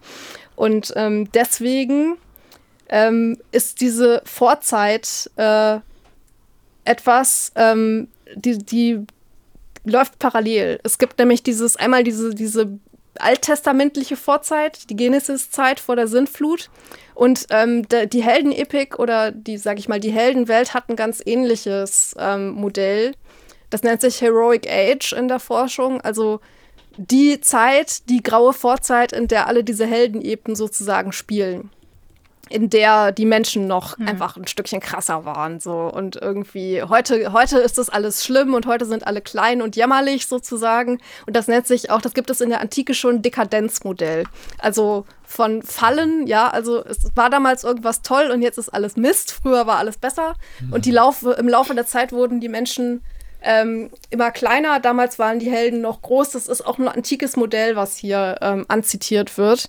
Und ähm, also meiner Meinung nach ähm, sind das alles Dinge, die da mit reinspielen könnten. Dass es dieses Phänomen in der äh, mittelhochdeutschen Dietrich-Epik dann in der Heldenbuchprosa und im Rosengarten äh, gibt, dass Riese und Held eben zusammenfallen von der Bedeutung. Hm. Jetzt habe ich noch eine Frage. Und zwar, äh, ich bin so ein bisschen gedanklich hängen geblieben, dass in der höfischen Literatur äh, die Riesen dann auch wirklich Monstrositäten sind, also keine Menschen. Ähm, wie, oder denkst du, dass da auch diese äh, ganze Metaphorik mit reinspielt. Also, weil gerade in den höfischen Sachen geht es ja darum, dass die Ritter noch gute Christen sind und äh, sich an die Tugenden und sowas halten. Dass die Riesen deswegen so monströs und nicht menschlich sind, weil sie halt als, äh, als Metapher für Heiden mhm. benutzt werden? Spielt das Interessante Frage, die du da äh, ansprichst. Also ähm, das, was du da beschreibst, das nennt sich Othering. Also ähm, diese äh, Tendenz, ein Idealbild zu entwerfen und aber auch gleichzeitig ein Gegenbild zu entwerfen. So, wir sind die geilen christlichen Ritter, wir leben alle tugendhaft so und ihr seid die Heiden, die monströs sind, die man platt machen kann. Das ist so der Argumentationsgang, zum Beispiel im Rolandslied wo auch auf der Gegenseite Kinokephalen, mhm. also ähm, Hundsköpfige und Riesen kämpfen. Das ist einmal sozusagen ein Mechanismus, der dem innewohnt. Ähm, Im Artus-Roman selbst, da ist es ganz interessant, Jeffrey Cohen ähm, hat ein Buch über Riesen geschrieben, mit dem habe ich auch sozusagen angefangen, das war meine Einstiegsdroge. Ähm, der äh, da mit Lacan rangeht, also ähm, mit eher so Psychoanalyse, sag ich mal. Ähm, äh, wenn man so möchte, ist der Riese eine Projektion des Helden von sich selbst, ähm, hm. der sozusagen den, den Antityp mhm. dazu entwirft. Also sagen wir mal, nehmen wir mal ein Beispiel. Nehmen wir mal, nehmen wir mal Erek, äh, nehmen wir mal Erek aus dem Artus-Roman Erek. Äh, ist etwas einfallslos, aber ja. so. Erek, der titelgebende Held des Erek äh, Hartmanns von Aue, ungefähr um 1200 ähm, ein Ritter, der ein Problem hat. Äh, er hat nämlich sich verlegen, er hat ähm, geheiratet und ähm, darüber seine höfischen Pflichten vergessen, sich auf Turnieren und Aventüren zu begeben, weil er zu viel Zeit mit seiner Frau verbracht hat. Ja, genau. Ähm, das wird dann auch wirklich so, die kommen nicht aus ihrem Schlafzimmer, zu viel Netflix und Chill. Ähm, da muss man dann irgendwie noch mal was machen. Dann kommt dann die gesellschaftliche ähm, Aberkennung des Ruhms und der Ehre und Eric denkt sich, ja, fuck, was machen wir? Die Frau ist schuld. Okay, Enite, seine Frau bekommt ein Schweigegebot und ähm, er zieht aus, um seine Ritterehre wiederherzustellen. Ja, zu, jetzt sind wir wieder beim Thema Sexismus. Genau, zu Erek äh, gibt es zumindest ein paar äh, dieser äh, Quellenstellen in unserer Folge zu Sex im Mittelalter, wo ich ein paar ah. Mal da äh, drauf schon Bezug genommen habe. Ja, die Sex im Mittelalter-Folge hatte ich mir auch als Vorbereitung angehört. Lass es jetzt mal so stehen. Ähm, auf jeden Fall. Ähm, ja. ähm, Erek kämpft dann im Verlauf dieser Abenteuer auch gegen mehrere Riesen. Und ähm, die sind wirklich, so sag ich mal, die, die Inkarnation des Antihöfischen. Die ähm, sind dörperhaft, also das ist so der Gegenbegriff zum Hövischen im Mittelhochdeutschen, dörperhaft, also so bauernhaft, ja, wenn man so möchte. Die sind unzivilisiert, die kämpfen nicht mit Schwertern, die kämpfen mit Stangen. Das ist so die typische Riesenwaffe, weil sie noch ähm, auf den Baum anspielt, der ausgerissen wurde. Das ist ein Motiv, was so ein bisschen diese Naturverbundenheit nochmal betont. Die ähm, sprechen mit ihm sehr unhöflich, also sind auf allen Ebenen irgendwie sozusagen das schlechte Beispiel, das, was man nicht werden möchte. Deswegen darf man sie auch töten. Deswegen muss man sie sogar töten. A, damit die Geschichte weitergeht. B, damit die eigene Ehre durch die Aventüre weiter gesteigert wird. Ähm, und äh, ja, das, das sind äh, die Mechanismen. Und ähm, mit äh, Cohen ähm, gibt es dann sozusagen äh, äh, diese Idee, dass äh, man das als ähm, psychoanalytisches Konzept irgendwie weiterinterpretieren könnte, da gibt es dieses Konzept von Intimität und Extimität. Ähm, einmal das eigene Selbst und einmal das andere, sozusagen das Spiegelbild, auf was projiziert wird. Ähm, aber das will ich jetzt nicht ausführen. Ähm, das kann man bei Interesse ja nochmal nachlesen bei Cohen. Aber ja, ähm, du hast da eigentlich äh, schon formuliert, ähm, was sich auch andere Leute dazu schon gedacht hatten, Victoria. Okay. Wir hatten jetzt äh, hören dürfen, dass die Bibel eben, wenn ich das jetzt so richtig, richtig mich noch erinnere, ja, ist nicht mehr viel Unterschied gemacht wird, zum Beispiel zwischen, äh, äh das war in der Antike, zwischen den Giganten, den ähm, Titanen, den äh, Zyklopen, das sind alles Riesen, wenn ich da richtig in Erinnerung habe. Also in der Rezeption im Mittelalter. Genau, ja, ja, genau. Geht es auch teilweise ein bisschen durcheinander, aber ja. ja. Äh, dann eben diese Bibelriesen ähm, werden noch rezipiert als Ursprungsmythos, als Gründungsvater. Und dann kommt noch der Begriff Held rein, der dann eben ähm, verwischt mit dem Begriff Riesen als dann starker Kämpfer. Es mag jetzt ein bisschen spekulativ sein, aber ich denke so zum, zum Abschluss noch die Frage, gab es denn Versuche von Archäologie oder sagen wir mal Protoarchäologie? Also äh, wurden zufälligerweise mal Dinosaurier-Skelette gefunden und die dann, da, da sind unsere Riesen. Gibt's, gibt es so da Stories? Ja. Darf ich kurz, darf ich kurz? ja, da, ich wollte gerade sagen, wo ist Victoria? Victoria ich wollte gerade sagen, ich habe vorhin schon gelacht, als ich gehört habe, Frühgeschichte und Archäologie, habe ich mir schon gedacht, bingo, wir müssen darüber reden, ja.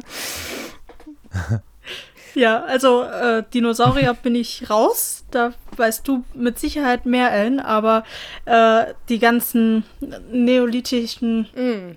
äh, Gräber, die ja mit großen Steinhaufen, also die großen Steingräber und sowas, äh, gekennzeichnet waren, die äh, kennt man eigentlich im, zumindest im ganzen deutschsprachigen Gebiet und ich glaube auch im, äh, im skandinavischen Bereich äh, da war halt auch die Hauptverbreitung dieser Grabform. Äh, die kennt man immer als Riesenbetten mhm. oder Hünengräber. Hünengräber genau, ja. ähm, und äh, genau, also die sind auf jeden Fall äh, oder auch diese Ringwallanlagen aus dem Neolithikum, das wird immer gern mit Riesen, zumindest in der, im Sprachgebrauch, äh, in Verbindung gebracht. So weit sogar, dass man heutzutage als Archäologe hingehen kann und sich Flurnamen anguckt, also die Namen, äh, die bestimmte Teile des Landes haben. Und wenn da irgendwie was mit Riese oder Hühner drin ist und wenn das auch noch ein bisschen verwischt ist durch die Sprache, aber wenn man das noch irgendwie zurückführen kann, dann sucht man in diesen speziellen Teilen ganz äh, genau nach eben solchen neolithischen äh, Anlagen, weil man halt dann sowas da vermuten kann und man wird eigentlich immer mhm. fündig. Also wenn irgendwo eine Flur irgendwie Riesen irgendwas heißt oder Riesenstein, mhm. dann findet man da eigentlich immer irgendwelche Riesenstein.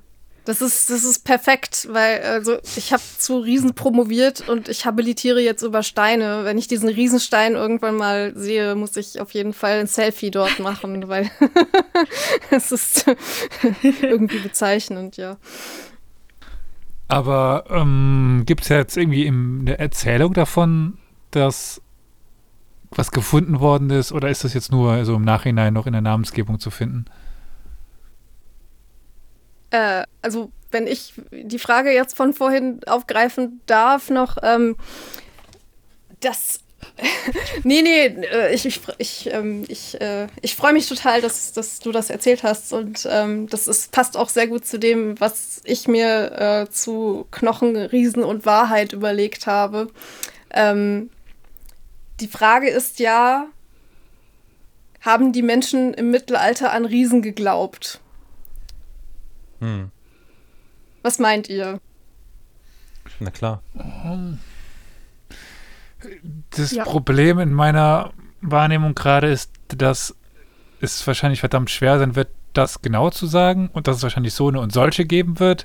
Also wie und wahrscheinlich auch viel Mythos dabei. So dieser Klassiker, die Menschen dachten, die äh, Erde sei eine Scheibe. Nein, die Menschen wussten, dass es eine Kugel ist. Und die wussten auch ziemlich genau, wie viel Durchmesser die hatte, wie viel Umfang die hatte. Die haben auch Kolumbus nicht ausgelacht, weil er einmal um die Erde fahren wollte. Nein, die haben ihn ausgelacht, weil er sich verrechnet hatte, weil er von einem viel geringeren Umfang ausging. Äh, oder was ich auch mal hier im Podcast hat mit der, mit dieser, mit der Wasserprobe und so weiter, dass die Menschen dort doch nicht gestorben sind.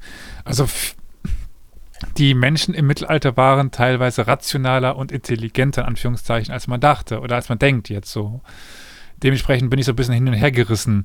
Ja, die waren religiöser als der durchschnittsdeutsche Bürger heutzutage, aber heutzutage. Okay. äh, ja. Hm, Ich weiß nicht, ob, also, ob die Unterschiede so groß sind, ähm, bin ich mir gar nicht so sicher. Vielleicht ist es einfach nur noch schlimmer geworden. Ich finde, also ich wüsste nicht, was dagegen spräche. Warum sollten sie nicht an Riesen geglaubt haben, frage ich mich. Es hat ja in, in vielerlei Hinsicht ja auch äh, wiederum, da sind wir wieder ein bisschen auch bei der, ähm, bei der Psychologie, hat ja auch einen beruhigenden oder einen unberuhigenden ähm, Charakter und kann ja bestimmte Funktionen erfüllen. Und wie der Mensch halt so ist, der strickt sich das bei Bedarf so zusammen, dass es dann auch irgendwie Sinn macht und passt für ihn in diesem Moment. Und deswegen würde ich sagen, ja. Aber es gibt auch genug Menschen im Mittelalter, die nicht an Gott ge geglaubt haben.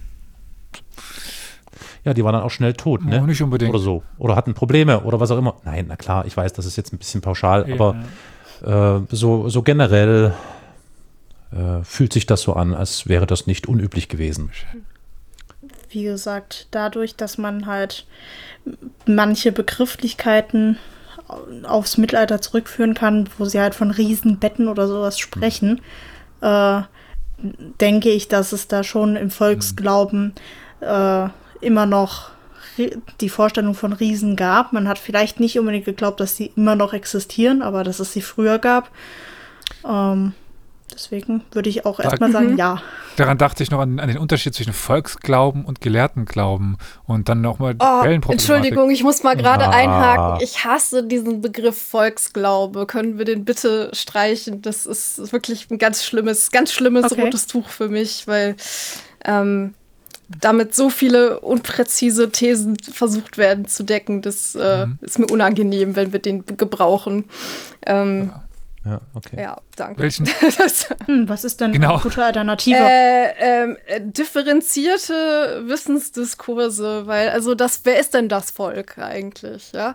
Ähm, also wir haben ja das Problem mit dem Mittelalter, dass wir nur einen Bruchteil der ähm, Schriftzeugnisse haben, die es gab, aus denen wir jetzt unsere Schlüsse ziehen Mhm. und äh, ein Bruchteil der Bildzeugnisse auch. Und ähm, die äh, Differenzierung so das Volk, der Adel, ja, wer, wer, wer, wer zieht denn da die Grenze? So, welche Quellen haben wir denn überliefert? Eigentlich haben wir die Quellen der 1% überliefert, wenn man so möchte.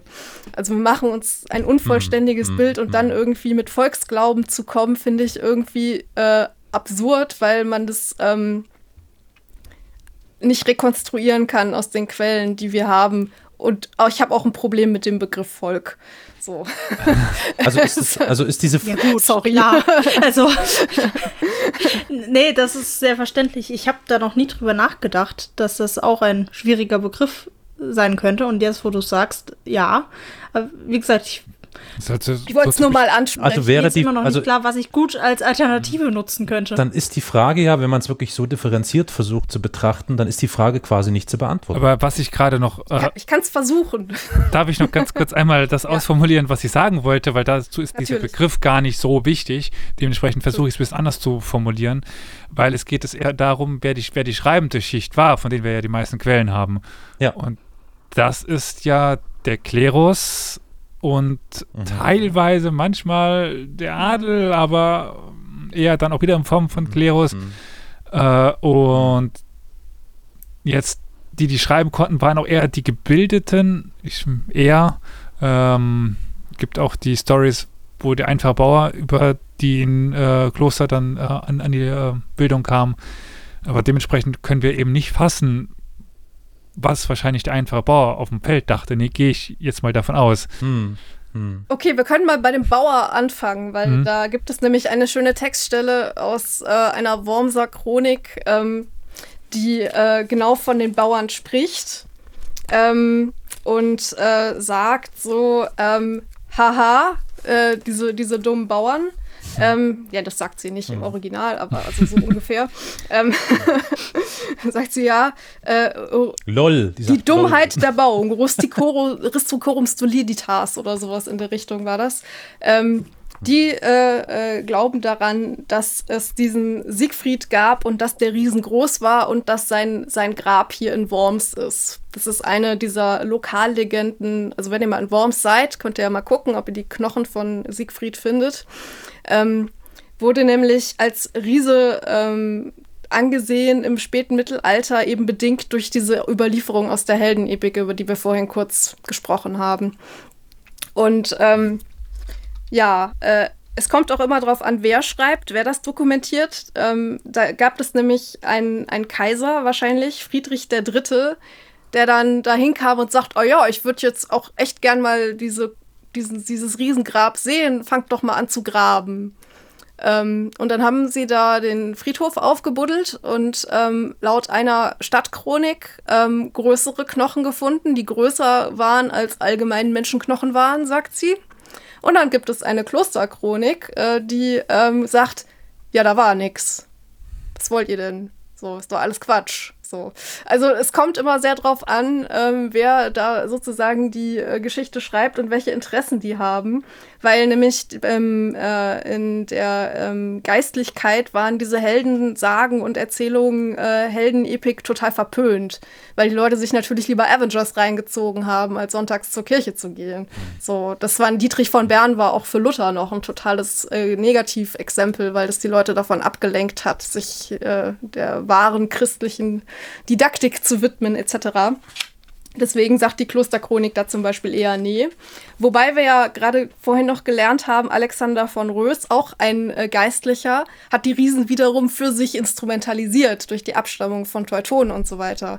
Also das ist auch entweder mhm. einer dieser Thesen, die ich entwickelt habe, diese unglaubliche Ambivalenz, die immer in Verknüpfung mit Macht steht.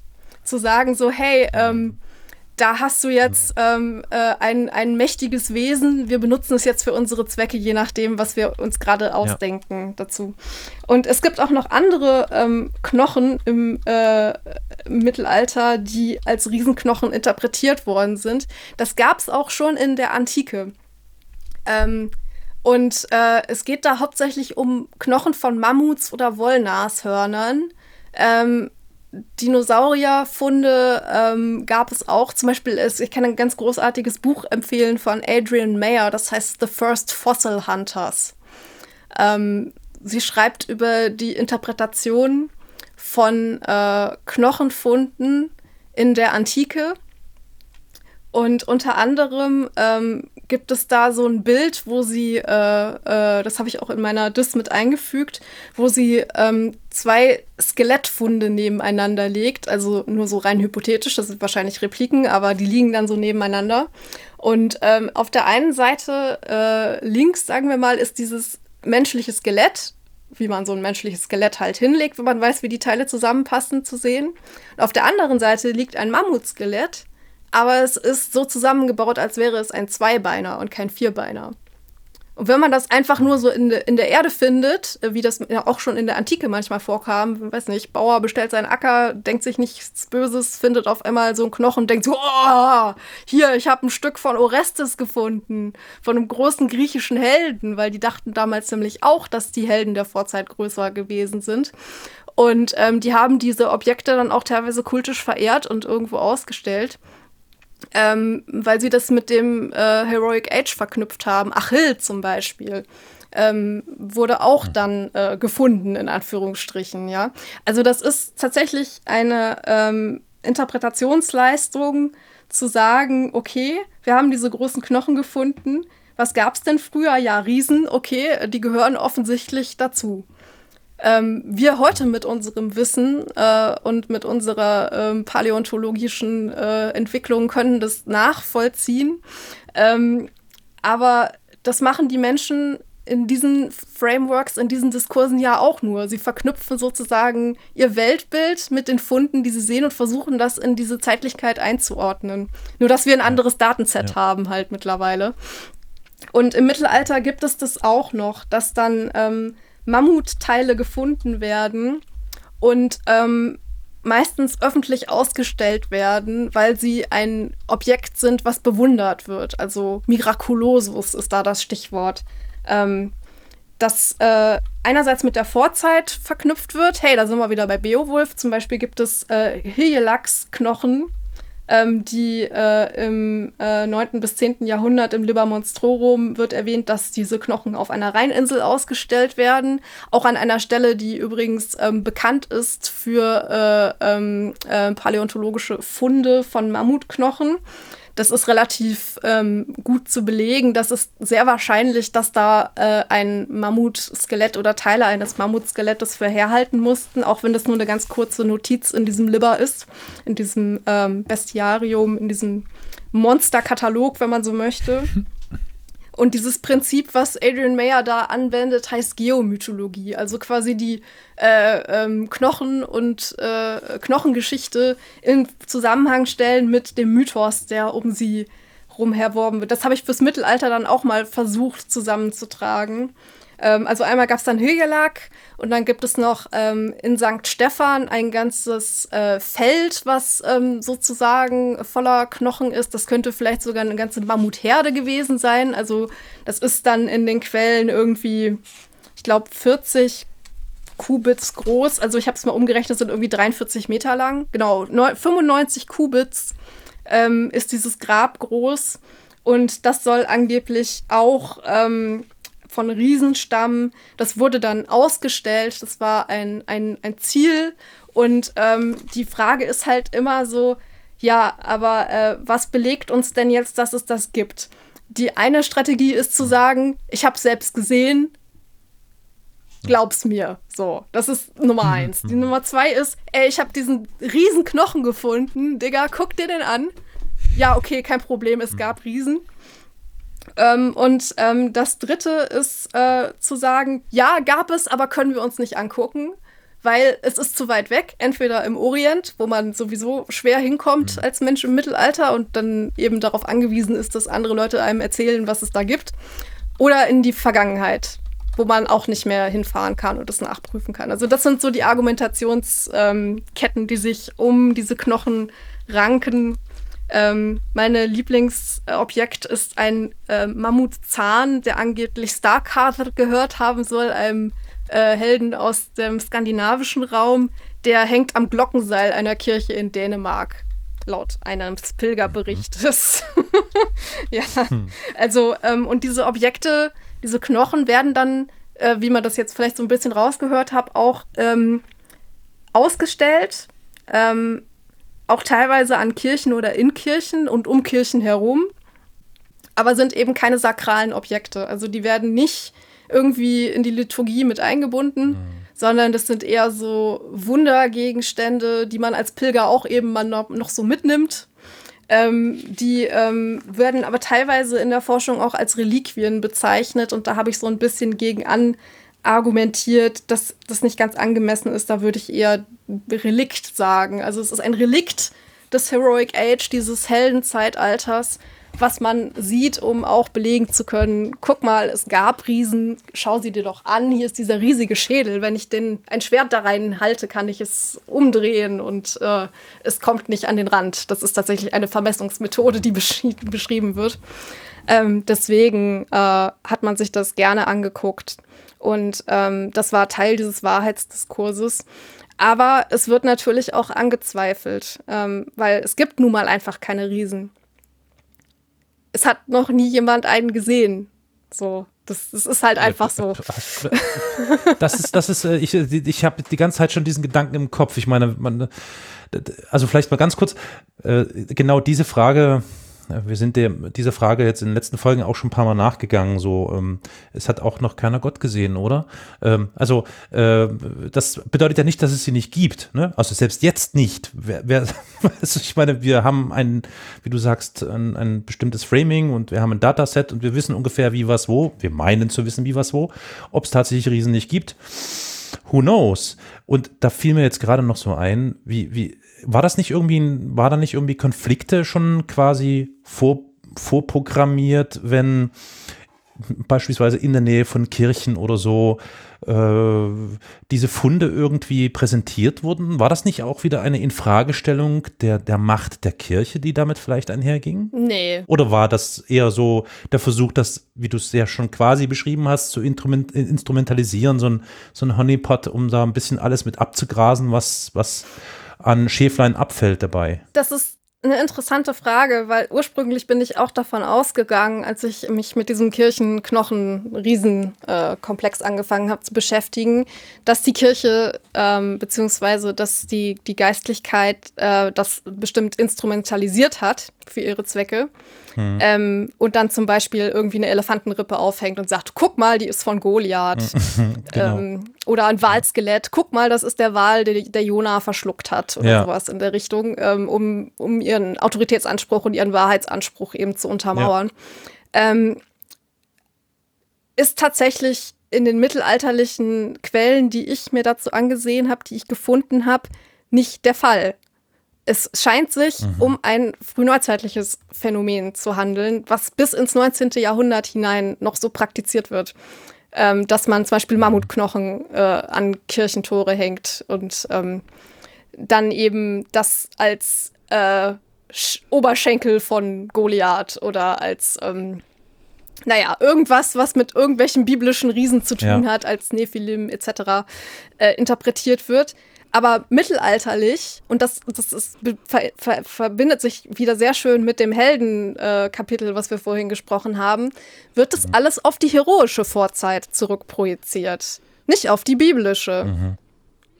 Also ich mhm. habe keine mhm. Belege gefunden, die äh, zumindest mittelalterliche Quellen, Chroniken, Pilgerberichte, äh, was ich mir da angeguckt habe, die das wirklich ähm, in einen religiösen, biblischen Kontext dann wieder stellt und das aufgreift, sondern wirklich eher so Hylak, Siegfried, Starkard oder alles, alles heldisch exorbitante Menschen, die damit verknüpft ja. werden. Das fand ich total spannend. Das hätte ich jetzt nicht erwartet, dass das bei der Untersuchung rauskommt. Mhm dass sie das nicht kooptiert haben, ist eigentlich kein, kein Boss-Move, wenn man so möchte. Aber äh, Stimmt, passiert im ja. Mittelalter tatsächlich, glaube ich. So wie ich das aus meinen Daten, ja, wir sind ja immer noch wissenschaftlich. Also ich habe die These aufgestellt, dass das nicht der Fall ist. So.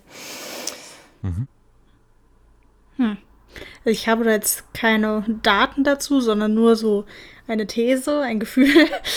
Eine Hypothese. äh, dass, eine Hypothese, äh, dass im Mittelalter auch weniger äh, solche ähm, ja, mythischen Sachen, die nicht mit dem Bibelkanon übereinstimmen, wie jetzt Riesen oder sowas, wobei Tut es ja. Äh, die es ja auch Tut in der ja. Bibel gibt. Das ist ja das Lustige. Ja, ja. ja. Äh, Moment, jetzt äh, Entschuldigung. Wie formuliere ich das denn jetzt am besten? So, ja, ich, ich sag's jetzt einfach mal so Volkssagen, sowas, so Legenden, die nichts mit der Bibel zu tun haben. Unbedingt. Äh, die werden auch im Mittelalter wenig äh, angekämpft. Also ja, da schreibt dann mal jemand drüber, dass die Dummen äh, so, sowas glauben, aber das wird einfach viel mehr akzeptiert und dann erst in der frühen Neuzeit, wo die katholische Kirche sich mit sehr viel mehr Druck äh, von vielen Seiten auseinandersetzen muss und auch viel mehr ähm, angegriffen wird. Ich habe das Gefühl, dass erst da sehr viele Dinge aufkommen und verboten werden, wie jetzt auch der ganze Hexenkram. Da wollen wir jetzt mhm. gar nicht großen Fass aufmachen, aber ähm, dass das, glaube ich, erst in der Neuzeit. Ich habe Probleme mit solchen Longue-Durée-Hypothesen, weil auch im Mittelalter äh, ist es nicht immer nur Mittelalter, sondern es gibt Frühmittelalter, Hochmittelalter, Spätmittelalter und verschiedene ähm, sage ich mal, Härtegrade mit den Sachen durchgesetzt werden. Äh, und es gibt da ganz erhebliche Unterschiede. Ja, das würde ich jetzt natürlich. nicht nur so schwarz-weiß, wie du es gerade formuliert hast, auf Mittelalter-Neuzeit reduzieren wollen. Da ja. Ist schwierig, sich was so mir da immer einfällt, zu äußern. Was mir aber da einfällt als eben Kipppunkt ist die Reformation wo dann auch nochmal viel innerhalb der Kirche angestoßen worden ist. Und das ist eben am Rand von Mittelalter und früher Neuzeit. Ja, das, mhm. das meinte ich. Also da habe ich äh, die Oberbegriffe benutzt, aber ich meinte eigentlich in solchen Krisenzeiten wie der Reformation wird dann auch mehr auf solche Legendensachen reagiert und härter reagiert. Äh, ich glaube, da wiederum, ich habe da jetzt kein, keine Fakten, die ich noch akut im Kopf habe, aber ich glaube auch zu der äh, ganzen Geschichte, wo die Katterer und Albigenser und so großem äh, Kommen waren und wo gegen die gekämpft wurde, also im mhm. 13., Jahr, 12., 13. Jahrhundert, dass es da auch mehr äh, oder stärkere Regeln gab, über was geglaubt werden darf und was nicht, als jetzt äh, zu Zeiten, wo es kaum Heretikerbewegungen gab. Wäre wahrscheinlich auch interessant zu sagen, ob sich mit Luther was ändert. Also wie stehen die Protestanten Riesen gegenüber im Vergleich zu den Katholiken und so weiter und so fort. Aber das würde jetzt hier auch an dieser Stelle etwas zu weit führen. Und es würde uns in eine andere Epoche führen. Also äh, vielleicht ähm, dann was, was kommt nach der Habil irgendwann mal, dass äh, wenn man im, im, Ruhestand ist, dann die, die Riesen in, in der frühen Neuzeit. Äh, ich weiß nicht, ob das noch so eine Idee ist, aber.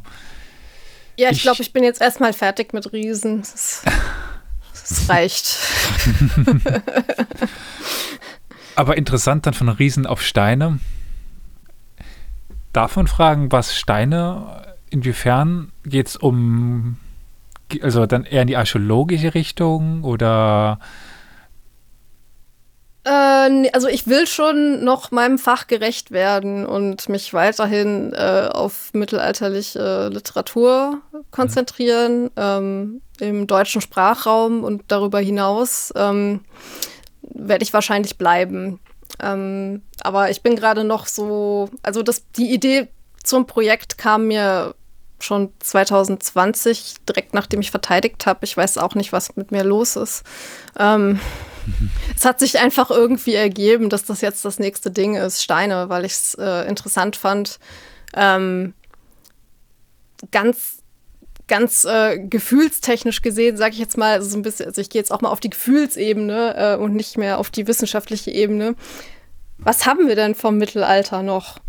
So, was ist das Erste, was man meistens so populär wahrnimmt, was, was man wirklich noch so physisch greifen kann. Burgen. Ruinen, hm. Steine, Denkmäler, hm. genau, Burgen. Ähm, und ähm, ja, äh, das, das war irgendwie so ein ganz komischer äh, Aufhänger für mich, ähm, dahin zu gehen. Ich hatte mal im Studium eine Hausarbeit über äh, die Edelsteine im jüngeren Titurell ähm, geschrieben wie sie den Gralstempel ähm, bekleiden. Und äh, Edelsteine ähm, und ihre Allegorese, also ihre christliche Ausdeutung, sind im Mittelalter ähm, ein, ein Ding. Also ich, ich bin gerade ganz begeistert davon, wie viele Querverbindungen sich dann ergeben. Ich weiß nicht, habt ihr äh, Sparking Joy mit Marie Kondo geguckt? Ähm, diese Aufräumserie auf Netflix, ja. Also ich, ich erkläre auch gleich, wie das mit dem Mittelalter zusammenhängt. Ähm, die also es ist im Prinzip so eine Japanerin, die mit Menschen ihr Zuhause aufräumt und die sich gut dabei fühlen und sich dann freuen. So. Und ähm, die hat jetzt seit kurzem angefangen, mit Kristallen rumzumachen. Und irgendwie Echt? jedes Mal, wenn Aha. sie in so einen Space kommt, begrüßt sie die erstmal und setzt sich kurz hin und meditiert. Und dann hat sie letztens angefangen, so einen Aha. Kristall zu hauen, so einen Rosenquarz war das, glaube ich. Und auch in ihrem Online-Shop. Sie hat den gehauen. Ja, mit so einer Stimmgabel, damit die Schwingung okay.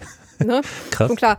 Ähm, und äh, diese, ähm, die, diese Diskursebene bei ihr setzt sich fort in ihrem Online-Shop, wo es Trinkflaschen mit äh, Edelsteinen drin Mm. verkauft werden, die das Wasser nicht berühren, aber es Mhm. trotzdem mit ihren Schwingungen halt gesund und gut für einen machen und das Ja. kostet 100 Dollar. So.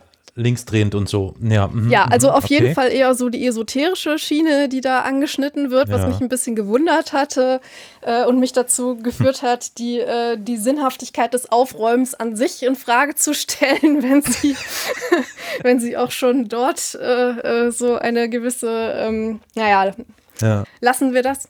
Auf jeden Fall im Mittelalter gibt es ganz ähnliche, ähm, also anders begründete natürlich, aber ganz ähnliche ähm, Bestrebungen, Steine einzubinden ins Leben.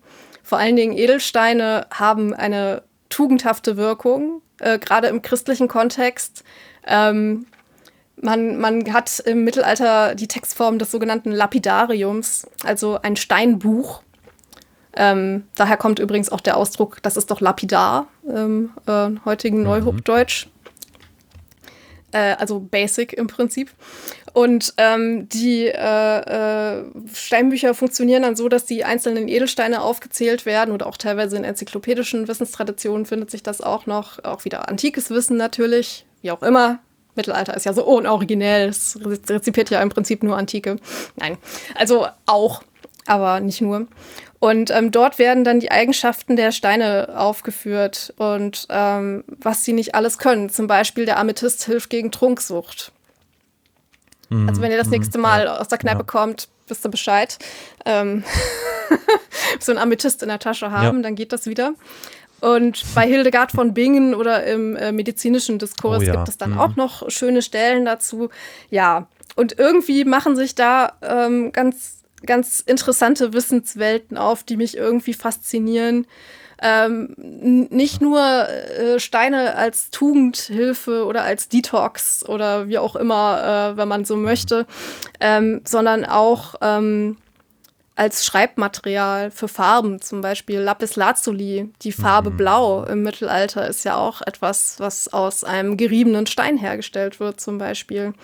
Ähm, äh, Sachen mit Erinnerungseffekt, Memoria, also die, die, die Kunst, sich zu erinnern im Mittelalter. Ähm, natürlich auch religiöse Objekte, ähm, Pilgerfahrten. Ich habe gerade so einen abgefahrenen Band über äh, Natural Materials in the Holy Land gelesen. Ähm, es geht da hauptsächlich um so spät, spätantike äh, Pilgerberichte und ähm, die ähm, Dinge, die Menschen alle aus dem Heiligen Land wieder mitbringen. Irgendwie war Olivenöl eine Zeit lang populär, aber das hielt sich nicht so gut. Dann hat man doch wieder lieber Steine genommen, weil die besser zu transportieren waren und nicht so schnell schlecht wurden.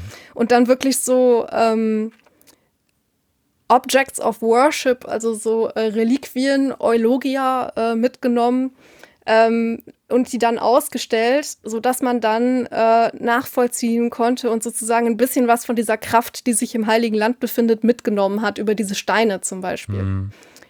Also ja, ich könnte jetzt wahrscheinlich noch eine halbe Stunde über Steine rumnörden, aber ihr seht schon, also irgendwie es ist auch wieder so ein Thema, was so unglaublich viel, ähm, viel äh, äh, Inhalt hat, wo Vielschichtig. Ha! ja, Okay. ja, Ja. Dann sind wir gespannt in wahrscheinlich, wenn gerade erst angefangen, drei, vier Jahren das Buch lesen zu dürfen. Ja, du Oder bist fünf. aber optimistisch. Ja, man darf ja mal optimistisch sein. Also wenn ich in drei, vier Jahren noch in der Wissenschaft bin, Hashtag ich bin Hannah, check it out. Ähm, aber es ist, ist auf jeden Fall ähm, im Moment mein Projekt und für die nächsten zwei Jahre habe ich noch Geld und danach müssen wir mal weiter gucken. Hm, das, Ja, das Übliche. Ja. Klar. das Übliche, genau. Man kennt es leider. Dann würde ich sagen, ist es erstmal an uns vielen, vielen Dank zu sagen für diese sehr interessante Folge. Ich denke, da kann ich auch in dem Namen der beiden anderen und der Zuhörenden sprechen. Also über Riesen habe Ja. ich mich bisher wenig informiert, aber ich bin sehr überrascht, wie viel das ähm, doch bietet und was man alles noch so erfahren kann. Und ich denke, wenn ich dran denke, was ich hoffentlich tue, werde ich auch noch deine Doktorarbeit verlinken, weil die ist dankenswerterweise Creative Commons. Umsonst. Genau, man kann sie lesen, ohne was zu bezahlen. Completely free. My Ja. gift to you. Äh, was äh, noch lange nicht normal ist äh, in der Wissenschaft, dass äh, das eben passiert. Ja, aber ja. irgendjemand muss doch mal damit anfangen. Also es war auch keine leichte Entscheidung, weil ich mir damit vielleicht auch karrieretechnisch einiges verbaue. Aber ich komme aus der Hacker-Szene und es widerstrebte mir einfach, De Gruyter 3000 Euro in den Rachen zu werfen für ein mhm. Werk, das ich ja. verfasst habe. und ähm, stattdessen ja. habe ich es auf der wunderbaren Plattform Amat ähm, publiziert. Auch ein tolles Projekt von meinen KollegInnen vom Mittelalter-Blog, ähm, den ihr euch vielleicht auch mal anschauen solltet, wenn ihr euch für Mittelalter interessiert. Und ähm, ein Repositorium ist das, äh, auf dem ähm, wissenschaftliche äh, Arbeiten zum Mittelalter nicht nur gesammelt, sondern auch publiziert werden können über Open Access mhm. ähm, und äh, ein großartiges Instrumentarium auch zur Veröffentlichung von Doktorarbeiten, so wie ich das getan habe. Auch Weil, natürlich vollkommen umsonst, also muss man dazu sagen. Klingt ich, super. Äh, ich schließe mich da Elias an. Also das, was du uns hier gerade präsentiert hast, bis hin zu den vielen Querverweisen, die wir da bekommen haben. Ähm, übrigens, ähm, ich glaube, wir brauchen von dir echt nochmal eine, eine Linkliste, weil du hast so viele äh, äh, Links, Infos und so hier reinge, reingepusht. Sorry. Äh, das müssen wir natürlich in die Shownotes. Nee, das ist super, das ist klasse, das ist klasse. Wir werden äh, auch, also die ZuhörerInnen äh, finden das eigentlich auch immer super. Das haben wir so schon im Feedback gehört, dass äh, möglichst viele Links, Infos und so zu finden sind, wo man dann beim Hören, wie auch immer später nachklicken kann. Deswegen äh, ich freue mich riesig, dass du uns dieses Thema hier präsentiert hast. Es ist echt äh, extrem spannend und ich höre schon, man, man könnte da wirklich noch ganz schön lange palavern.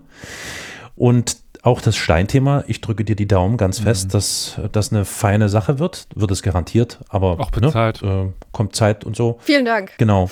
Äh, Worauf ich aber noch mal ganz kurz, äh, äh, wo ich noch mal hin möchte, ist, ähm, wenn man sich, das werden wir natürlich auch verlinken, äh, ein paar Infos von dir anschaut, dann sieht man auch, dass es ja noch ganz andere Forschungsgebiete gibt, in denen du dich aufhältst. Neben den Riesen und den Steinen und ähnlichen anderen Themen gibt es zum Beispiel auch noch die Game Studies und Queer Studies.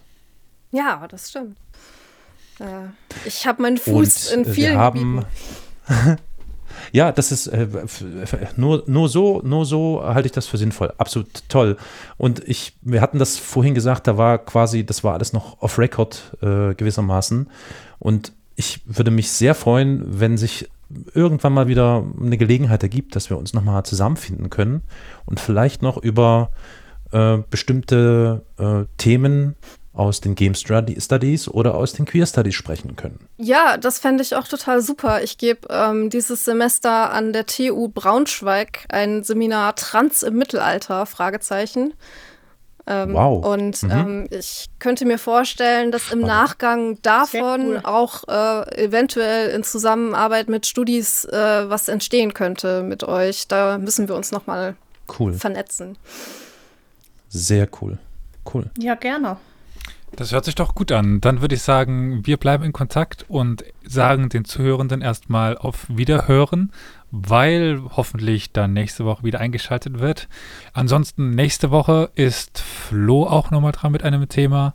Dementsprechend spätestens nächste Woche Mittwoch hier auf Twitch um 22 Uhr wieder und ansonsten wie gehabt sonntags um 15 Uhr. Die normale Folge in letztem, letzten Monat kam es keine Mittwochsfolgen mehr, weil ähm, bei vielen jetzt momentan der Job dann doch äh, wichtiger wurde und äh, ja, dementsprechend momentan erstmal die eine Folge pro Woche, Sonntag 15 Uhr. Ja, äh, Carol, haben wir noch irgendwas Wichtiges an Feedback an Hausmeisterei? Du, haben wir garantiert, aber ich habe das jetzt hier gar nicht parat, deswegen würde ich es einfach nur beschränken auf die äh, Informationen, auf welche Website man äh, gewissermaßen alle wichtigen Sachen findet, die mit dem Podcast Historia Universalis zusammenhängen. Und die kann uns bestimmt Victoria wie immer perfekt verraten. Wieso eigentlich immer ich? Weiß nicht, weil du so schön sagst. Das klingt immer so gut.